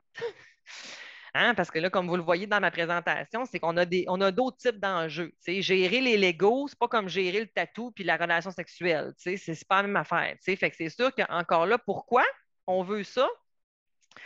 Ben, c'est pour sécuriser nos enfants. OK? Puis pour aussi les rendre neutres. Puis pour pas les. Pour pas qu'ils, nous triangulent. des fois, les parents ils vont dire qu'ils nous manipulent. Non. Non, ils ne vous manipulent pas. Je suis désolée de vous dire que c'est parce que vous n'êtes pas une équipe puis que ça fait en sorte qu'ils ont compris la game. Fait qu'ils sont intelligents. C'est une excellente nouvelle. Il y a des gains secondaires rattachés à ça. Pourquoi ils s'en passeraient? même affaire que pour vous. Là. si vous avez deux boss, puis qu'il y en a un que, si vous allez le voir, il vous augmente de 10% puis que l'autre, il vous augmente de 5 je ne vois pas pourquoi vous iriez voir celui à 5 C'est la même affaire avec nos enfants. Là. Fait qu'il faut qu'on s'arrime ensemble. Parce qu'on ne veut pas envoyer le message qu'il y en a un des deux qui est plus cool que l'autre. C'est pas ça qu'on veut. On veut que les deux soient dans le même. On ne veut pas comme avoir un bad cop, un good cop. C'est ça, on, voudrait moins ça. On veut que ça soit comme similaire. Puis que si on est plus ou moins d'accord avec, mettons, une décision qui vient de l'autre bord, mais on va quand même l'entériner. Euh, parce qu'on va être dans une équipe, puis on va se parler, puis on va s'ajuster après. Puis là, ben, c'est la même affaire comme tantôt que je nommais un peu dans mes exemples au niveau de la collaboration avec l'école, dans le fond. Que, parce qu'autrement, mon enfant, il peut très bien s'arranger puis, euh, puis obtenir des gains par rapport à ça, puis ça, c'est pas ça qu'on veut. Fait que voilà. Les styles, les styles parentaux, je voulais simplement comme les ramener ici, pour de voir en fait où est-ce qu'on se situe. On pourrait en parler pendant quatre heures de cette affaire-là, mais le parent, en fait, qui est plus dans le lâcher prise, ben, c'est un parent, des fois, qui a peut-être plus de difficultés à mettre un cadre, à donner des conséquences, des fois, qui va être plus ami. Euh, c'est un parent qui peut être plus dans ça. Un parent qui est plus de style autoritaire, mais c'est un parent qui, des fois, qui va être. Euh, qui va être plus sévère, qui peut avoir plus d'inconstance dans ses, dans ses stratégies d'intervention, euh, qui peut être des fois plus dans les, dans les punitions au lieu dans des conséquences, en fait, ce que mon style démocratique va être. On voudrait aller vers le style démocratique ou est-ce que, en fait, les besoins du parent sont aussi importants que les besoins des enfants, puis qu'il va avoir des conséquences qui vont être logiques, qui vont être naturelles, mais il va y avoir aussi beaucoup de place pour l'accueil des émotions, de se parler, le dialogue, pour trouver en fait des solutions, hein, qu'on va aller favoriser l'autonomie et la responsabilisation. Le parent qui est désengagé, bien, ça, c'est un parent qui est absent, ouais, qui peut être absent pour plusieurs raisons, qui peut être absent comme physiquement parce que tu n'es pas là parce que tu n'es pas là, mais ça pourrait être aussi euh, parce que, par exemple, il y a, une problématique de santé mentale importante qui l'amène à, ne pas pouvoir assurer son rôle de parent ou parce que euh, parce qu'il est complètement euh, workaholic, puis qu'il travaille tout le temps, puis que même quand il est là, ben, il est sur son sel en train de travailler, puis qu'il n'est pas disponible. C'est comme. Ça, c'est pas comme de temps en temps. C'est comme une répétition. Fait que ça, on est plus dans ça. Là, je ne veux pas culpabiliser personne. Mais moi, je suis mon sel des fois. Ça ne veut pas dire que vous êtes désengagé. C'est pas ça que ça veut dire. Fait que c'est vraiment comme c'est tout le temps. je suis là physiquement, mais dans ma tête, je suis pas là. Fait que dans le meilleur des mondes, on voudrait avoir le style démocratique, mais comme parents, des fois, ben là, où est-ce qu'on est, nous? Puis comment on va faire ensemble pour travailler vers un arrimage vers ce style-là ici, démocratique? Donc voilà. La communication, ben, c'est la clé. C'est sûr que ça ne nous tente peut-être pas, mais il le faut. C'est important les clés, les pièges associés à cette belle communication-là, ben, c'est devant les enfants, c'est, si on fait, on, fait attention. On ne fait pas juste attention, on est, nickel. Euh, on ne veut pas de tension. Des fois, j'ai des parents qui vont me dire Ben, gars, Cynthia, je suis bon, je n'y ai pas parlé quand on a fait l'échange des enfants. OK. Dans quel état tu étais? J'étais encore lisse. OK. D'accord. Puis, à quel point, mettons, ben, à 1000. OK.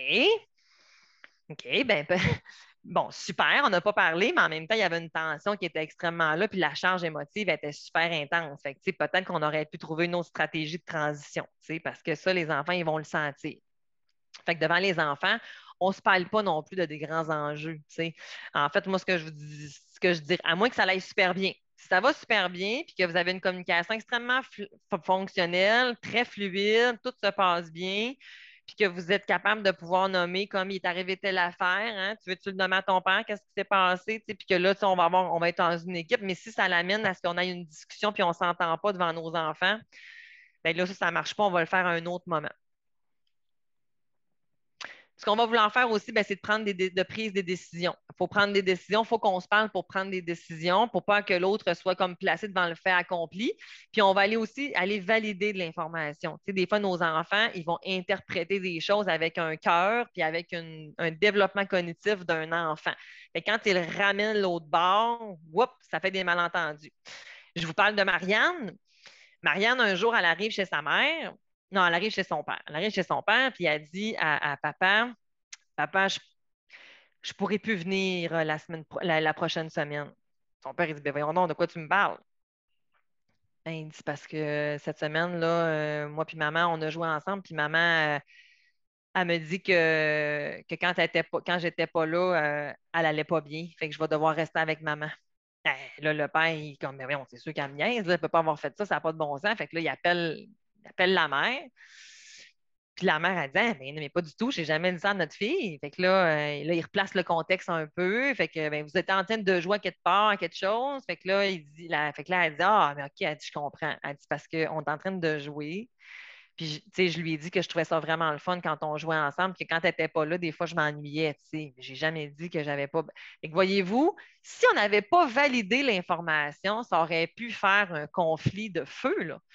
Alors, aller des fois valider l'information auprès de l'autre parent pour. Puis pas, en reproche puis en attaque. le papa, dans mon exemple, il n'est pas arrivé en disant comme Hey, tu veux m'enlever ma fille? Nanana. on n'est pas là-dedans. Là. Il est allé plutôt dans Hey, voici ce qu'elle m'a rapporté, comment ça s'est passé, qu'est-ce qui se passe. Puis là, ben, de replacer le contexte et tout ça. Puis après ça, ben, les parents ont fait une intervention auprès de la petite pour la dégager. Parce que là, elle avait pensé que maman, là, elle n'était pas capable de gérer quand elle n'était pas là, alors que c'était pas ça pendant tout. Là.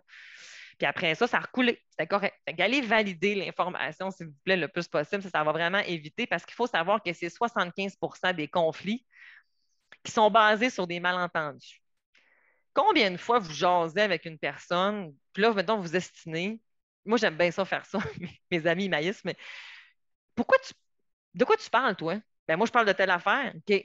Parce que moi, je parlais d'autre chose complètement. Fait qu'on on, s'entendait. On parlait même pas de la même affaire. Comment veux-tu arriver à trouver une solution si on parle même pas le même langage ou si on parle pas de la même affaire? Fait que les malentendus, c'est vraiment, vraiment des fois source de conflit. Euh, les transitions, donc les transitions, en fait, c'est. Euh, tantôt, quand j'ai parlé de devant les enfants, les transitions, mais il y avait ça, mais il y avait aussi, en fait, quand on, dans les rendez-vous, hein, dans le fond, avec les médecins ou avec euh, l'école ou quoi que ce soit, quand les enfants sont présents puis il y a des professionnels, on fait attention, son témoin, il nous voit, il nous entend. Puis durant les transitions, ben, j'en ai un petit peu parlé aussi tantôt, fait que je vais, je vais continuer. Les communications indirectes, OK, et écrites. C'est sûr que, encore là, je vous parle des pièges, hein, puis des, fois des parents où est-ce que ça peut être plus houleux. Quand tout ça va bien, ben ça coule, mais on fait attention aux textos. Les textos, des fois, c'est intrusif. Tu n'as pas de contrôle sur quand est-ce que ça pop dans ton téléphone. Tu n'as peut-être pas le goût, toi, de recevoir ça un samedi soir quand tu pris un verre de vin, puis que là, tu es le bain, puis que là, ça va bien, puis que là, paf, mon ex m'écrit, ça me tente peut-être pas. Fait que des fois, ça peut. Puis là, ben là, oups, en plus, si là, je suis un peu impulsif, puis là, je suis un peu fâché, puis là, oups, des fois, les pouces, ça va vite, hein? Fait que là, euh, après le lendemain, je mes messages, puis je me dis, oh, mon Dieu Seigneur, j'ai-tu vraiment écrit ça, tu sais?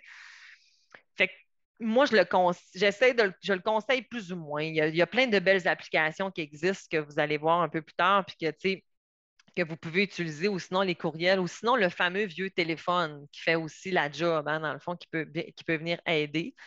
Euh, l'écrit, l'avantage en courriel, par exemple, ou dans les applications, où est-ce que là, vous pouvez mettre comme un filtre de notification qui, vient comme un peu bloquer des fois l'aspect de l'intrusion.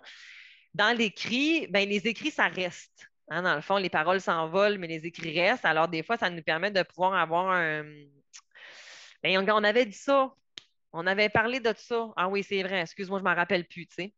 Euh, donc voilà, voilà, c'est ça, l'application Twosses, qui, qui, est une application pour les parents séparés qui est très géniale, formule gratuite, puis aussi une formule payante dans laquelle vous allez avoir tout là-dedans. Le calendrier, en hein, fait que là, tout, tout se ramasse là. On va chez le dentiste, c'est déjà écrit dans le calendrier. Fait que chacun des deux parents peut se responsabiliser par rapport à son rôle parental. Euh, on peut avoir une section chat où est-ce que justement on a comme là, puis que là, tu as comme une notification qui apparaît, mais c'est comme, il y a comme différents niveaux, fait que c'est moins intrusif.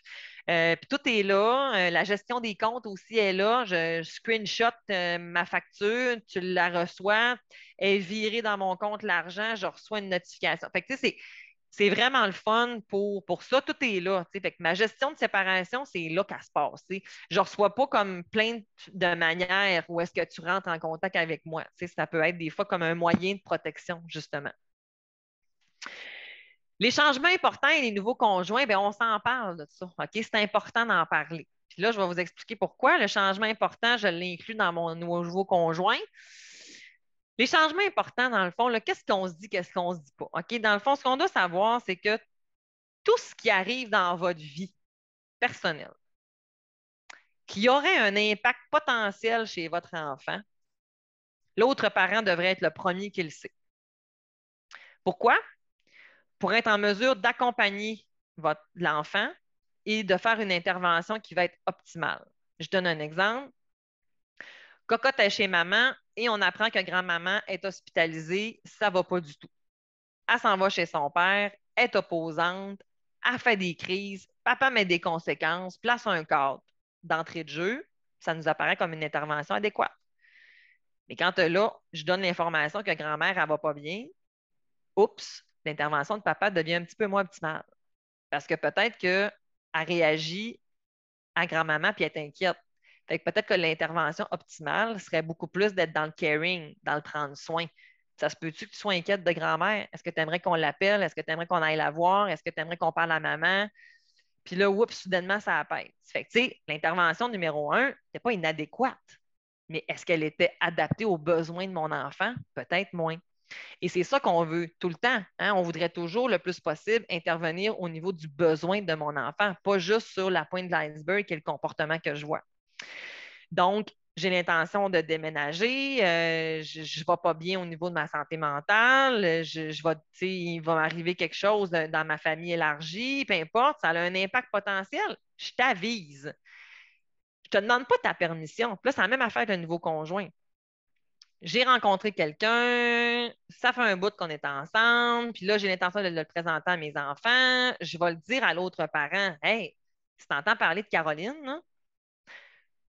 Ben, c'est ma nouvelle conjointe, ça fait déjà un, ça fait un petit bout qu'on se voit, puis j'ai l'intention de la présenter aux enfants en fin de semaine prochaine. Fait que je t'avise. L'autre parent, tu n'as pas à me commenter, tu n'as pas à me donner ton avis. Ça, dis-le à ta ou à n'importe qui d'autre, mais c'est. j'ai le droit d'avoir un peu peut-être d'informations, hein, dans le fond, mais tu sais, comme je fais encore là le parallèle avec l'école, vous n'avez pas toujours son petit gris à la prof. Des fois, je, vais le savoir au premier bulletin, ou, si moi, je vais prendre l'initiative d'aller comme aller chercher un peu plus d'informations. Cette personne-là, ben, c'est une personne que, qui, qui, là, c'est sûr que je ne rentrerai pas dans tous les aspects du nouveau conjoint-conjointe, mais mettons que j'ai des doutes. Il y, a des manières de pouvoir l'amener, mais au final, un nouveau conjoint, ben, c'est une personne de plus dans la vie de mon enfant qui, qui va lui amener de l'amour. Hein, techniquement, c'est ça. C'est une personne significative qui pourra avoir un impact de plus. Et, dans le meilleur des mondes, vous avez fait des bons choix. Fait il y a eu un jour où est-ce que vous vous êtes choisis mutuellement? Ça devait, ça devait être bien être parce que vous étiez des bonnes personnes. Ben, cette personne-là pourrait avoir un rôle à jouer dans la vie de mon enfant. Fait que, probablement que vous avez choisi quelqu'un de pertinent, puis que là, ben, c'est le fun. au final, c'est ça aussi, c'est comme ça aussi. Il ne va pas prendre ta place comme parent. Puis ça, ben, on va l'ouvrir avec nos enfants. Puis on va peut-être l'ouvrir avec notre autre parent. Je te rassure, j'ai avisé les enfants qu'ils ont juste une mère ou ils ont juste un père, c'est bien correct. Tu vas pouvoir leur dire aussi si tu veux. Euh, moi, je fais souvent l'exercice du cœur avec les enfants. Je dessine un cœur, puis là, je le remplis avec plein, plein, il n'y a plus de place. Puis là, je dis, euh, puis là, on va rentrer Caroline. Où Caroline? Puis il y a des enfants qui vont dire, ben là, on va devoir enlever quelqu'un ou quelque chose dans le cœur. Puis il y en a d'autres qui sont vraiment bons. Ils vont, ils vont me répondre la réponse que je vais leur proposer, c'est on va grossir le cœur. Parce que l'amour, c'est exponentiel, cette affaire-là. On y a toujours de la place pour des nouvelles personnes qu'on aime. Fait qu'on n'a pas besoin d'enlever le chien. On peut, on peut mettre quelqu'un d'autre, on peut rentrer quelqu'un. Puis la place du parent dans le cœur, elle est unique. On la colorie d'une façon qui, elle, là, elle ne peut pas la remplacer. Il n'y a personne qui peut prendre cette place-là. C'est la place de maman, c'est la place de papa, puis il y en a juste un. Caroline, c'est une autre personne de plus. Mais Caroline, par exemple, c'est une personne en autorité comme n'importe qui. Hein, si vos enfants viennent dans mon bureau puis qu'ils sautent sur le divan puis que vous ne faites rien, ça se peut que j'intervienne. C'est sûr que si j'interviens en criant après vos enfants puis en sacrant après, vous allez me recadrer, j'espère, puis vous aurez bien raison. Ça ferait du sens. C'est ça votre rôle de parent. Mais si j'interviens d'une façon adéquate, ben c'est bien correct. le nouveau conjoint, c'est un peu la même affaire c'est aussi votre rôle de parent que si ce nouveau conjoint-là prend trop de place ou qu'il veut devenir le parent substitut, attends un petit peu, pas ton rôle. Tu as de la place pour intervenir, c'est correct. Mais il n'y a pas besoin de prendre la place d'un parent. Alors, euh, voilà pour les clés, les pièges au niveau des, euh, euh, de la communication. Les fameuses transitions parentales. Quand on va, euh, notre enfant ne veut pas y aller. Euh, on en a un petit peu parlé tantôt, mais euh, les, petits, trucs que je voulais aussi comme vous rajouter puis vous donner, ben, on garde une image positive de l'autre parent le plus possible. On va être dans justement le, c'est le fun, tu t'en vas chez maman en fin de semaine, vous allez faire du cheval, c'est le fun. on va mettre l'accent sur l'aspect positif. On ne va pas comme être dans euh, là, je vais m'ennuyer, j'ai tellement hâte que tu partes, ou de dire comme tu vas voir, ça va passer vraiment vite. Ça, ça envoie un message un peu contradictoire. Il faut faire attention à nos propos. Être prêt quand l'autre arrive, OK? Parce que ça, nos tout petits, des fois, sont dans le moment présent. Je fais mes Legos, maman, elle arrive, je ne veux pas y aller je suis en train de faire mes Legos. Fait que tout est prêt, tout est ramassé, mes affaires sont prêtes, on est comme presque tout habillé. Fait qu'il me reste plus. mon enfant a commencé à changer dans sa tête. Il, est en train de se promener. Il est en train de, se diriger vers. On est à l'heure pour notre enfant, j'en ai parlé tantôt. Si on est en retard, bien, on avise. Hein, dans le fond, si vous arrivez 20 minutes plus tard au service de garde, vous allez probablement appeler. C'est la même affaire avec l'autre parent. On a une zone tampon, donnez-vous un 15. OK? 15 minutes, 15 minutes, entre 4, 4 écarts. OK, c'est bon. Les transitions naturelles, ça, c'est vraiment gagnant. Transition naturelle, c'est que c'est là où est-ce que tous les enfants vont vivre une transition. Fait qu'est-ce que c'est obligé d'être le dimanche soir? Ça pourrait pas être le lundi matin avec la garderie ou avec l'école. Tu des fois, en fait, ça, ça peut être vraiment intéressant. Puis en plus, ce que ça fait, c'est que chacun vit son week-end à fond.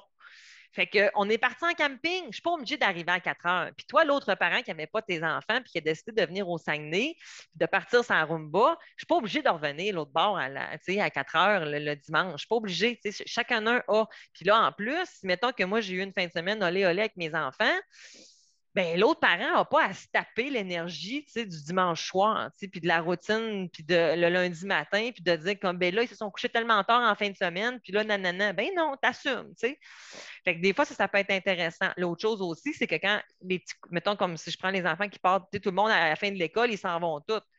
Fait qu'ils s'en vont tous, soit chez maman, soit chez papa. Tu embarques dans le bus, tu embarques dans, dans, le char ou tu marches à pied, c'est tout le monde à la même affaire.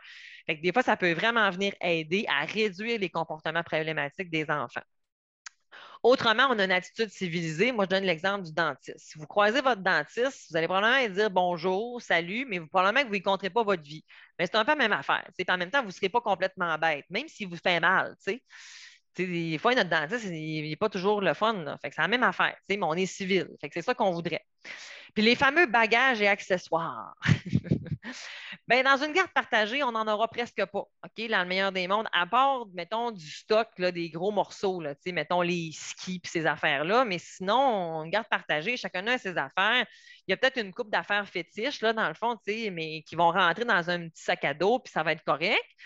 Puis le reste, ben, donnez-vous des stratégies. ça peut être, je ne sais pas, moi, euh, je les laisse sur le bord de la porte ou euh, il y en a qui vont se mettre un coffre barré, euh, puis que je vais mettre comme les gros morceaux que je n'ai pas le choix, puis que comme tu passes quand tu veux, mais comme on n'est comme pas à la merci de l'autre. ça peut être des, stratégies pour éviter des problématiques. Puis sinon, ben, si on est ensemble, ben, pendant qu'on ramasse les affaires, ben, on, on va, on va le récupérer. La garde partagée, euh, je vous ai mis en fait des, euh, euh, petits trucs là-dessus, en fait, sur la garde partagée. Ben, ce qu'on doit savoir, en fait, c'est oui, mais, hein, dans le fond, c'est-tu dans l'intérêt de mon enfant? Est-ce que ça l'amène vraiment une stabilité? Est-ce qu'on est capable? Est-ce qu'on communique? Est-ce qu'on se parle? Est-ce qu'on est disponible? Hein, dans le fond, ça, c'est important. La proximité aussi entre nos deux domiciles, c'est-tu viable, cette affaire-là? Euh, le désir de l'enfant, oui, mais attention, comme on a déjà discuté. Euh, la perception du temps hein, pour notre enfant. Une garde partagée, ce n'est pas 7-7. Une garde partagée, c'est entre 40 et 60% du temps. Fait qu'une garde partagée, ça peut être du 3-2-2-3, ça peut être, euh, j'ai déjà vu du 3-2-2-7, j'ai déjà vu du euh, du 5-2-2-5, du 7-7 avec une journée switch. Il y a plein d'affaires qui peuvent être possibles pour que ça puisse bien se passer. ça peut être que tu passes comme toutes tes semaines chez le même parent, mais toutes tes pédagogiques, les vacances, des affaires comme ça, des fois aussi, ils vont en passer plus chez l'autre, puis à la fin de l'année, on est pas mal dans, quelque chose comme ça, dans, dans une garde partagée qui peut être là. Puis essayez-le, dans le fond, des fois, puis aller progressivement aussi. Ça peut être aidant, ça va être évolutif dans le temps. Mon tout petit, il y a probablement plus besoin des fois de proximité, puis plus ils grandissent, plus on peut aussi euh, se promener. Euh, là, je vois l'heure qui file. On est pas mal euh, quasiment arrivé déjà à la fin, hein, dans le fond. je, vais prendre quelques minutes pour voir où est-ce qu'on en est.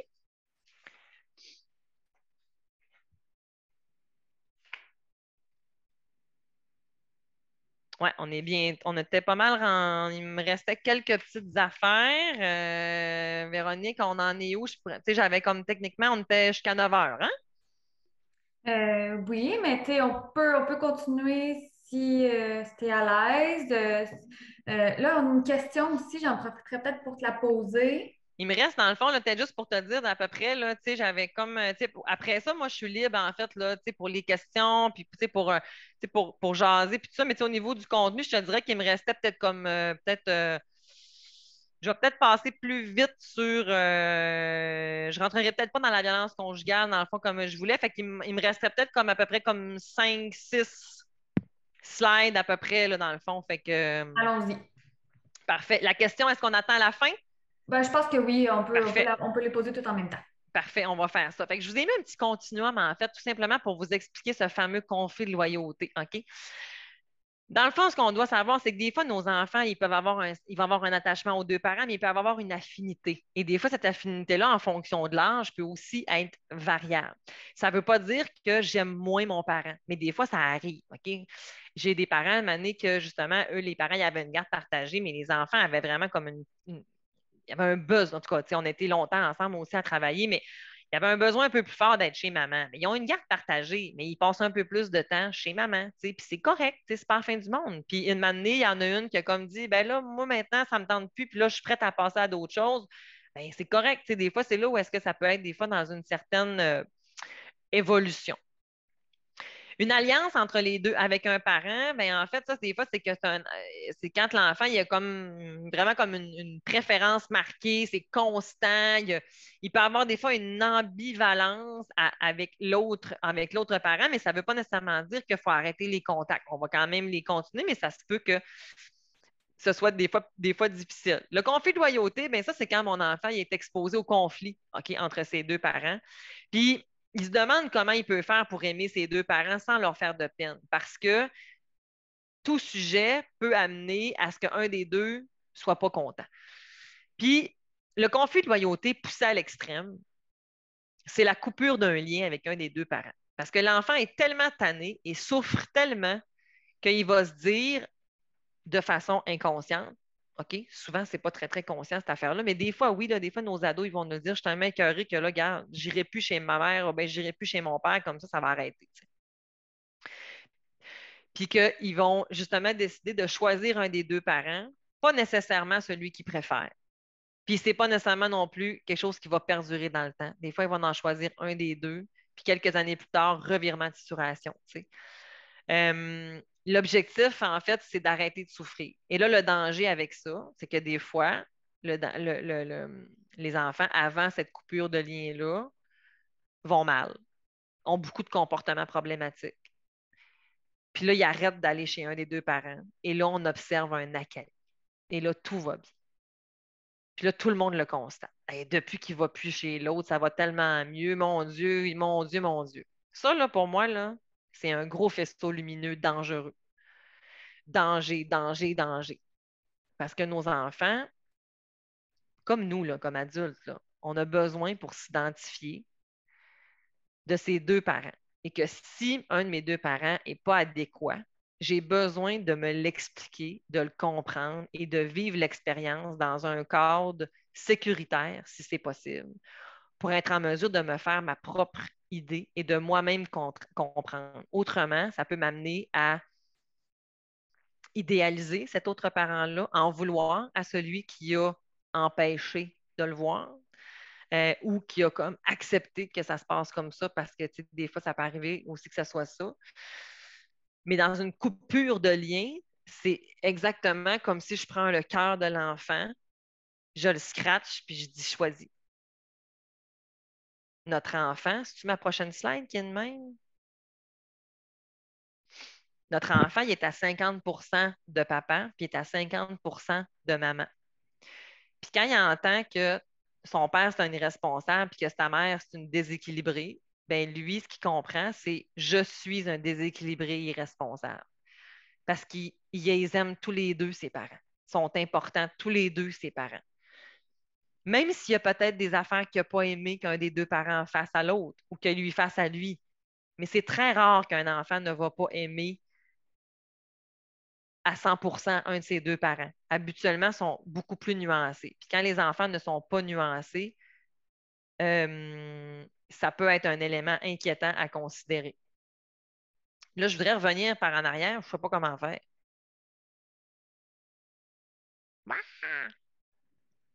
OK. Puis là, je vous ai perdu. T'as peu. Vous êtes où? là, on ne voit plus le, diaporama. OK. Là, on ne voit plus le diaporama. Puis moi, je ne vous vois plus. OK. Là, je pense que c'est bon. On voit là, hein? Oui. Super. Fait le conflit de loyauté, on veut l'éviter, OK, dans le fond, parce que ce n'est pas parce qu'on a une accalmie que ça veut nécessairement dire que tout est, que tout est résolu. L'éloignement réaliste, dans le fond, ben, c'est quand il se passe vraiment quelque chose. Dans le fond, fait qu'un traumatisme, on a quelque chose, une violence conjugale, un abus physique, un abus, une négligence, un, problème quelconque, mais encore là, mon enfant, il va le comprendre, il va se l'expliquer, il va se le dégager, puis je vais peut-être avoir même aussi des moments où est-ce que je vais pouvoir voir mon parent quand même, mais dans un, environnement qui va peut-être pouvoir être sécuritaire. Je vous dirais qu'à partir de là, là comme dans le gris en montant, on a besoin d'aide. On peut pas, c'est rare qu'on est capable de faire ça tout seul. Comme parent, ça devient difficile à gérer. Autant pour le parent qui est, peut-être comme pour les deux parents. Pour les deux parents. La fameuse aliénation parentale, ça, c'est un terme qui est galvaudé en ce moment. C'est surutilisé. Euh, parce qu'en fait, la littérature nous a montré que c'est extrêmement rare. On peut avoir, par exemple, des comportements aliénants, mais avoir une aliénation parentale, c'est lorsque, c'est l'enfant va avoir un rejet d'un de ses parents, et ce, souvent d'une façon très ça va être des fois comme très coupé. Il, a il est clivé, il, est, tout négatif. Il y a un parent qui est tout noir. Alors que dans l'historique, on n'a pas que du tout noir. Puis les enfants, ils n'ont pas cette. Euh, tu sais, là, mettons un enfant qui va faire une crise, là. Après la crise, là, il est plus fâché. Les enfants, là, c'est, ils, ils pensent à un autre appel. Ils n'ont pas de ressentiment, là, tu sais. Fait que ces enfants-là, qui sont des fois aliénés, on va avoir ça en eux. ça, ben, c'est, c'est, rare. C'est souvent, va être induit, des fois, par un autre parent. Mais euh, j'ai un parent qui n'a qui, qui, plus aucun contact avec l'enfant puis un, autre parent qui va, qui, qui va être encore avec, avec le parent, mais que le parent qui est aliéné, il ne parle pas du tout en mal de l'autre. Tandis que l'autre qui a aliéné l'enfant, lui, il peut avoir des comportements, il peut avoir comme un peu des fois justement amené à, ce qu'il y ait ce rejet-là, mais qui parfois peuvent être injustifiés. Ce qu'on retrouve plutôt là, dans la vie de tous les jours, c'est des cas hybrides. C'est des cas hybrides où est-ce qu'en fait, c'est les deux parents les deux parents parlent en mal l'un de l'autre. C'est beaucoup ça, c'est beaucoup plus ça qu'on observe. Et que là, l'enfant, des fois, va en venir à se couper parce que, comme je vous l'ai mentionné un petit peu plus tôt, c'est le conflit de loyauté qui s'installe et que là, l'enfant va couper. Mais que si on améliore la communication, euh, la communication parentale, si on apaise le conflit parental, Là, soudainement, les contacts reprennent puis ça, va mieux. Fait que des fois, il y a comme, tout ça. Puis, si, par exemple, on avait une raison justifiée, puis que là, l'enfant la comprend puis qu'il se l'explique mieux, bien là, soudainement, on a des contacts qui vont être comme plus, euh, comme plus fluides entre les deux. Donc, il faut faire attention quand on parle d'aliénation et pour avoir un diagnostic, hein, euh, puis on ne parle pas de diagnostic, mais pour pouvoir aller en fait euh, statuer sur ça, bien, ce sont des professionnels, ça prend une expertise hein, dans le fond psychosocial qui va nous amener à aller vers ça. Euh, donc, on doit être prudent avec ces termes-là quand on parle d'aliénation. Alors, voilà pour ça ici. On a parlé du conflit de loyauté, là, je vous en ai amplement parlé. Alors, c'est sûr que tout ce qui est de miner la confiance, dénigrer l'autre, euh, douter, déformer la réalité, limiter, interférer dans les contacts de l'autre, euh, limiter l'information qu'on va fournir, manipuler son enfant émotionnellement, dans le fond, c'est comme si tu n'y parles pas, je suis quasiment content, ou bien de le culpabiliser. Euh, ça, ce sont tous des comportements qui peuvent amener un enfant à vivre un conflit de loyauté. Je ne vous parlerai pas de l'histoire de Liam. Euh, finalement. Les pistes de solutions pour arrêter tout ça, dans le fond, euh, voyez-vous, je vous ai mis Maude, 8 ans, a tout compris, elle. Ils ont juste à aller au restaurant puis à s'excuser. Tellement. Tellement. C'est pas toujours facile, par exemple, mais bon. Ben, on démontre le moins possible aux enfants. Hein, dans le fond, vivez vos chicanes ailleurs. J'ai des enfants qui vont me dire que maman et papa, ça va très, ça va vraiment mieux. Puis quand je leur demande aux parents, vous autres, trouvez-vous que ça va mieux? Non, pas, en tout. C'est juste que les enfants sont plus témoins. Excellent, c'est une bonne nouvelle. C'est plate pour vous autres, ça je comprends, mais pour vos enfants, ça c'est une bonne nouvelle. On a avancé, c'est ça que ça veut dire. Euh, on a parlé de la nuance avec l'aliénation parentale. Attendez pas que l'autre le fasse. Faites-le. Parce que vous êtes le premier domino du reste de votre vie. Et que si vous, vous changez un comportement, ça se pourrait que l'autre se mette éventuellement à changer. Moi, je fais souvent ça avec, les parents. Élevez-vous au-dessus du conflit. Arrêtez de mettre votre tête sur un plateau d'argent. Faites ce que vous avez à faire pour être bienveillant et mature. L'autre a une attitude de boîte. Tu n'es pas obligé d'avoir de répondre à ça et de rentrer dans le contenu. Tu peux être en haut de ça. L'autre aura deux options. Soit il va continuer à se chicaner tout seul, Mané va se tanner, ou soit il va te pogner, puis là, Mané, whoop, tu vas glisser, Colin. Il va falloir que tu remontes. Ou une année, il va faire comme, ben écoute, je vais essayer d'autres choses, puis il va venir te rejoindre. Puis là, on va avoir tous les deux une communication qui va être beaucoup plus saine et fonctionnelle. Et là, on va s'être élevés tous les deux. Mais soyez plus matures que l'autre. Laissez-vous pas abattre. Laissez-vous pas, laissez-vous pas, tu sais, comme, laissez-vous pas avoir parce que, parce que, parce que l'autre va amener. Je le sais que c'est tough, là. Je le sais que c'est vraiment difficile. C'est pour ça que des fois, d'être accompagné, ça peut aider. Mais on récolte ce qu'on sème. si tu envoies des pics, si t'es bête, si tu coupes l'info, si tu joues dans la tête, si tu ben, ça se peut que tu le récoltes, puis ça, c'est plate. Puis les autres, hein, dans le fond, on récolte ce que l'on sème, mais moi, ce que je dis, si, si tu sèmes de la merde, tu vas recevoir de la merde. Si tu sèmes de l'amour, tu vas recevoir de l'amour. Alors moi, j'aime bien ça, dire t'es fâché, ben les autres qui mangent de l'amour. Comme ça, ben, ils vont peut-être comme arriver à, passer au travers. Je ne parlerai pas de la violence conjugale. Je veux juste vous dire que si vous êtes dans une situation de violence conjugale, c'est important de consulter. Hein, il y a SOS violence conjugale pour, euh, pour autant pour, pour, tous, euh, les maisons oxygènes pour les hommes. Euh, il faut savoir que la violence post-séparation est parfois plus fréquente. En fait, on peut avoir aussi une augmentation de la violence après la séparation et les taux d'homicide conjugales aussi sont plus élevées après la séparation conjugale. Euh, des fois, on se sépare, puis on réalise des affaires après. Ça ne veut pas nécessairement dire que tout ce que vous avez vécu est mauvais, puis que l'autre parent devient tout noir, puis qu'on est toutes nous autres tout croches. Il y a des parents, des fois, qui vont vivre énormément de culpabilité par rapport à ça soyez accompagnés par des professionnels nuancés qui vont être en mesure de vous accompagner et de bien comprendre les besoins des enfants à travers tout ça. Parce que ce n'est pas toujours évident. La violence que vous avez vécue, elle est inacceptable. Les comportements qui sont arrivés peuvent être compris sans être justifiables. Les enfants doivent comprendre ces choses-là ce qu'un des parents a fait à l'autre parent, l'enfant, n'aime pas ça. Mais il y a des parties de son parent qui aiment.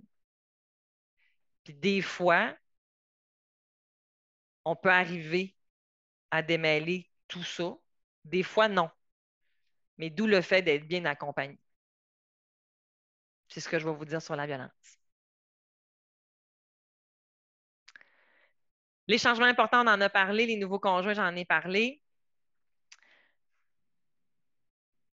Et euh, je vous ai mis en fait là, des. Euh, euh, on, en a parlé en fait beaucoup. J'ai dit plein de choses finalement. C'est au cas où que j'aurais pas tout dit, mais je pense que j'ai vraiment tout dit. Euh, les petits points clés, dans le fond, protéger les enfants du conflit, établir des rituels, euh, vivre la séparation à travers les yeux d'un enfant, dans le fond, hein, ce n'est pas toujours la même chose que nous de se ramener à leur âge, rester centré sur eux, prendre du recul. Euh, la règle du 24 heures, c'est que j'ai envie d'y répondre, répondez-y donc demain.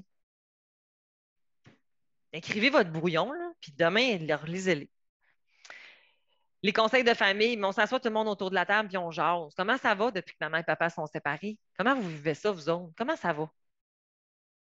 Les enfants, ils ont plein de choses à nous dire. Les services que vous pouvez avoir, en fait, les services de justice de proximité en prémédiation vous offrent des services gratuits pour pouvoir vous orienter. La médiation familiale, vous avez le droit à cinq heures hein, subventionnées, non pas cinq séances, c'est vraiment cinq heures de subvention. Les séances de parentalité aussi sont offertes gratuitement en ligne. Quand on vous dépose une demande en cours, en fait, en litige, euh, vous êtes obligé de faire ces séances-là. Mais même quand vous allez super bien, en fait, cette séance-là peut être intéressante. C'est un juriste, un psychosocial qui vous donne énormément d'informations pendant deux heures. Euh, donc, ça, ça peut être intéressant. Mais il y a les services d'expertise. Hein, dans le fond, si on a justement, on, craint avoir une situation de violence, si on craint les capacités parentales, euh, ben, c'est une expertise. Puis ça, c'est des services qui sont privés, qui prennent souvent du temps à faire. Euh, il y a le coaching coparental, en fait, ce que moi je fais, par exemple, dans, mon, dans mes suivis. Donc, on va rencontrer les parents et la famille. Ça peut être privé, mais ça peut être aussi remboursé par certaines assurances, parce que c'est de la psychothérapie familiale. Par contre, il peut y avoir aussi des fois des coachs coparentales qui ne sont pas psychothérapeutes. OK? Euh, à ce moment-là, ben, ça, va vraiment dépendre de, vos assurances. La coordination parentale, en fait, ça, c'est une autre forme de service euh, qui est offert plus dans les régions de Montréal, par exemple, dans, c'est plus dans, ces eaux-là. Puis il y a un arrimage avec la cour, en fait. Euh, et les organismes communautaires, souvent, ont, vraiment, vraiment, vraiment, vraiment, vraiment de bons services. Vous avez un service, bien entendu, avec le centre des familles de votre, à Leval-Cartier, je pense que vous pouvez aussi l'utiliser. Et je vous glisse un mot sur le programme PCR, le programme PCR qui veut dire Parents, conflits et résolution, qui est un projet de recherche qui a été euh, mis en place avec le ministère de la Justice et euh, l'équipe de Francine Cyr, qui est une psychologue dans laquelle je fais partie. Euh, qui est un. Il y a des heures subventionnées au niveau du psychosocial, mais il y a un arrimage avec le juridique. En fait, la recherche, les recherches qui nous ont montré, c'était que le psychosocial, tout seul, des fois, on pédale sur un moyen temps. Puis le juridique, ils ne peuvent pas gérer toutes les situations parce que souvent, il y a des enjeux hein, psychosociaux. Une fois qu'on a tablé sur combien par mois tu me donnes, puis que le partage des biens est fait, OK, mais à travers tout ça, il y a plein d'affaires dans le quotidien qu'il faut gérer. Fait que des fois, le juridique aussi, eux, arrivent à atteindre des limites. Donc, l'arrimage entre les deux, euh, donne des résultats euh, fort intéressants. Alors, c'est les avocats, en fait, qui euh, peuvent vous référer à PCR. Donc, le programme est actuellement dans la région de Québec et dans la région du Saguenay. et la personne qui fait de l'accompagnement psychosocial, justement, c'est une IDF, une intervenante en dynamique familiale. Euh, qui va faire à peu près la même affaire que euh, la coach coparentale, finalement. Moi, quand je fais euh, de l'IDF ou que je fais de l'accompagnement privé, je voudrais que c'est pas mal la même affaire. La nuance, c'est qu'on a toujours le même juge, en fait. ça réduit les frais juridiques. Ça réduit les démarches en cours qui n'en finissent plus parfois. ça évite de recommencer constamment à expliquer ses affaires à des juges différents aussi.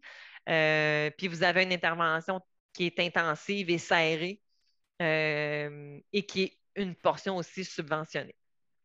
Alors voilà, mes services à moi, j'en ai un peu parlé euh, à travers le tout. Je fais de la psychoéducation, de la médiation. Je vous invite à aller voir mon podcast Corsé sur toutes les plateformes. Je parle de plein de choses sur la communication. Qu'on soit en couple ou qu'on soit séparés, j'avoue que mes propos sont très orientés pour les parents séparés, aussi pour les intervenants. Euh, mais il y a plein d'affaires qu'on a discutées ce soir, mettons que vous allez pouvoir, mettons, comme retrouver là-dedans. Puis je reçois des fois des invités aussi, fait que ça pourra être, euh, être ça.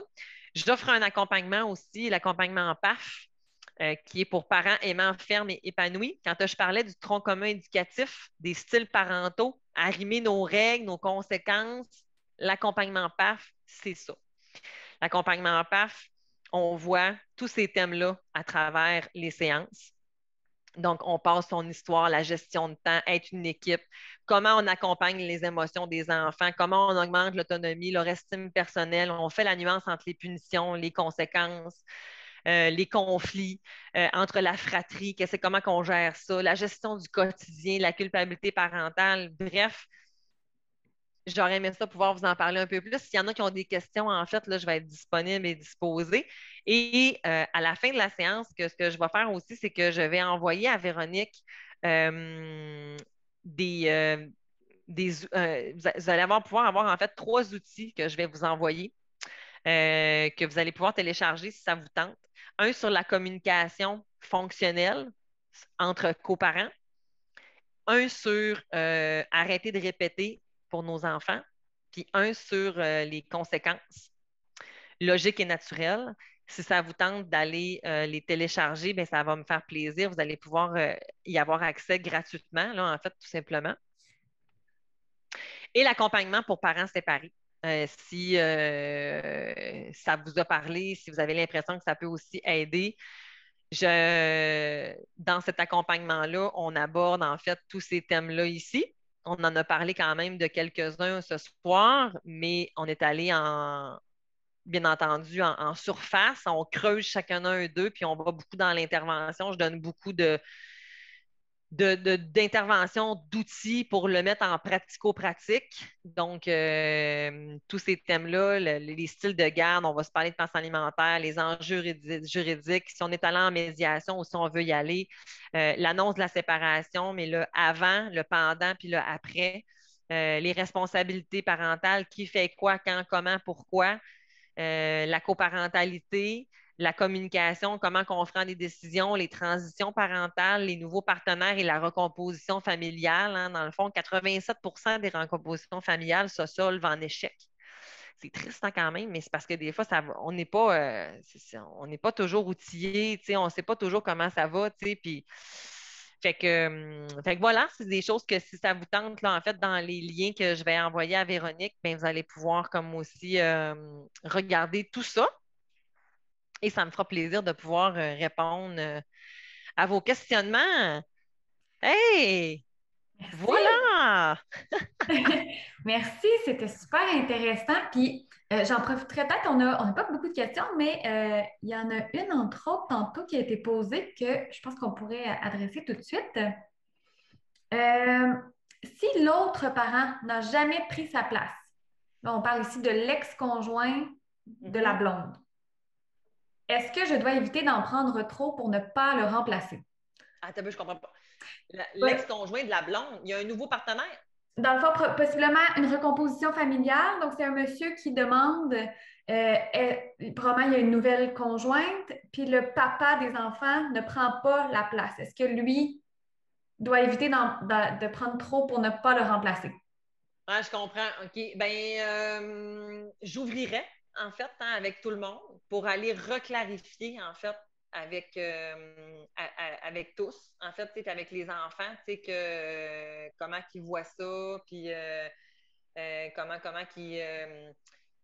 puis que, que, que, que, le conjoint de maman, c'est pas papa. Puis vous en avez un papa, puis c'est correct, dans le fond, puis que mais tu sais, on est ensemble, on, est ici, on vit ensemble, tu sais, puis tu sais, je ferais des, petites mises au point de temps en temps, tu sais, tout simplement, puis j'irais valider, tu sais, en fait, parce que on n'en a pas parlé de ça, mais tu sais, des fois, même après, là, mettons que, tu sais, ce, monsieur-là, avec cette conjointe-là, l'année se sépare. Puis mettons qu'ils ont été longtemps ensemble, bien, c'est pas vrai qu'ils sont pas significatifs pour les enfants. Puis des fois, de maintenir des contacts avec les beaux les beaux enfants. Ça ne veut pas dire qu'il faut arrêter de couper les, les, qu'il faut arrêter les contacts, pas nécessairement. Des fois, ils ont, eu énormément d'incidences dans leur vie, Puis moi, je vais aller valider le consentement des enfants tout au long, en fait, parce que peut-être que dans les premières années, l'enfant, il veut maintenir le contact avec ce beau-parent-là. Puis que là, une année, ben là, ça ne tente plus, pour X, Y raison. Fait que, communication, on ouvre, en fait, puis que des fois, ça, peut justement aller... Euh, s'assurer qu'on est toutes bien avec ça. Tu sais. Super. J'espère que ça répond. Si la personne veut prendre la parole ou sinon nous l'écrire dans le chat. Sinon, on avait. Est-ce qu'on va avoir accès au PowerPoint?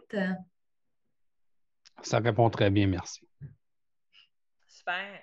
Est-ce qu'on va avoir accès au PowerPoint? Euh, ne penserais pas. Euh, souvent, en fait, euh, peut-être que je, avec les outils que vous allez avoir, on va avoir des petites affaires. Euh, sinon, je pourrais euh, peut-être épurer parce qu'il y a des affaires qui sortent d'études, hein, dans le fond. Fait que c'est comme des, des, Je peux pas toutes, euh, partager. Fait que je pourrais peut-être épurer puis donner accès à, des affaires. Oui, oui, oui, sans problème. Si à la limite, tu veux me le renvoyer après, puis je pourrais le faire suivre à, ceux qui ont participé. Mm-hmm, mm-hmm.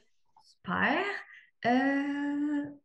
Il y a quelqu'un qui a écrit, aussi l'organisme de deuil jeunesse qui accompagne les jeunes et parents dans le deuil de la séparation. Oui. Absolument. José Masson et son équipe sont vraiment fabuleux euh, avec toutes les gammes euh, des enfants. Ils ont vraiment une, approche euh, vraiment, vraiment, vraiment géniale. Oui, tout à fait. Bon commentaire. Merci.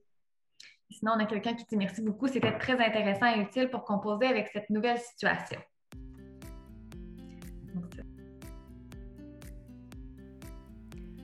Et voilà, merci beaucoup d'avoir été avec moi. J'espère que ça a été pertinent et que vous avez eu beaucoup d'informations. Si vous avez des questions, si vous aimeriez adhérer à des services ou autres besoins, je vous invite à regarder mon site web girardcynthia.com ou me consulter à consultation à commercial Vous pouvez aussi aller écouter mon podcast Corsé sur toutes les plateformes disponibles.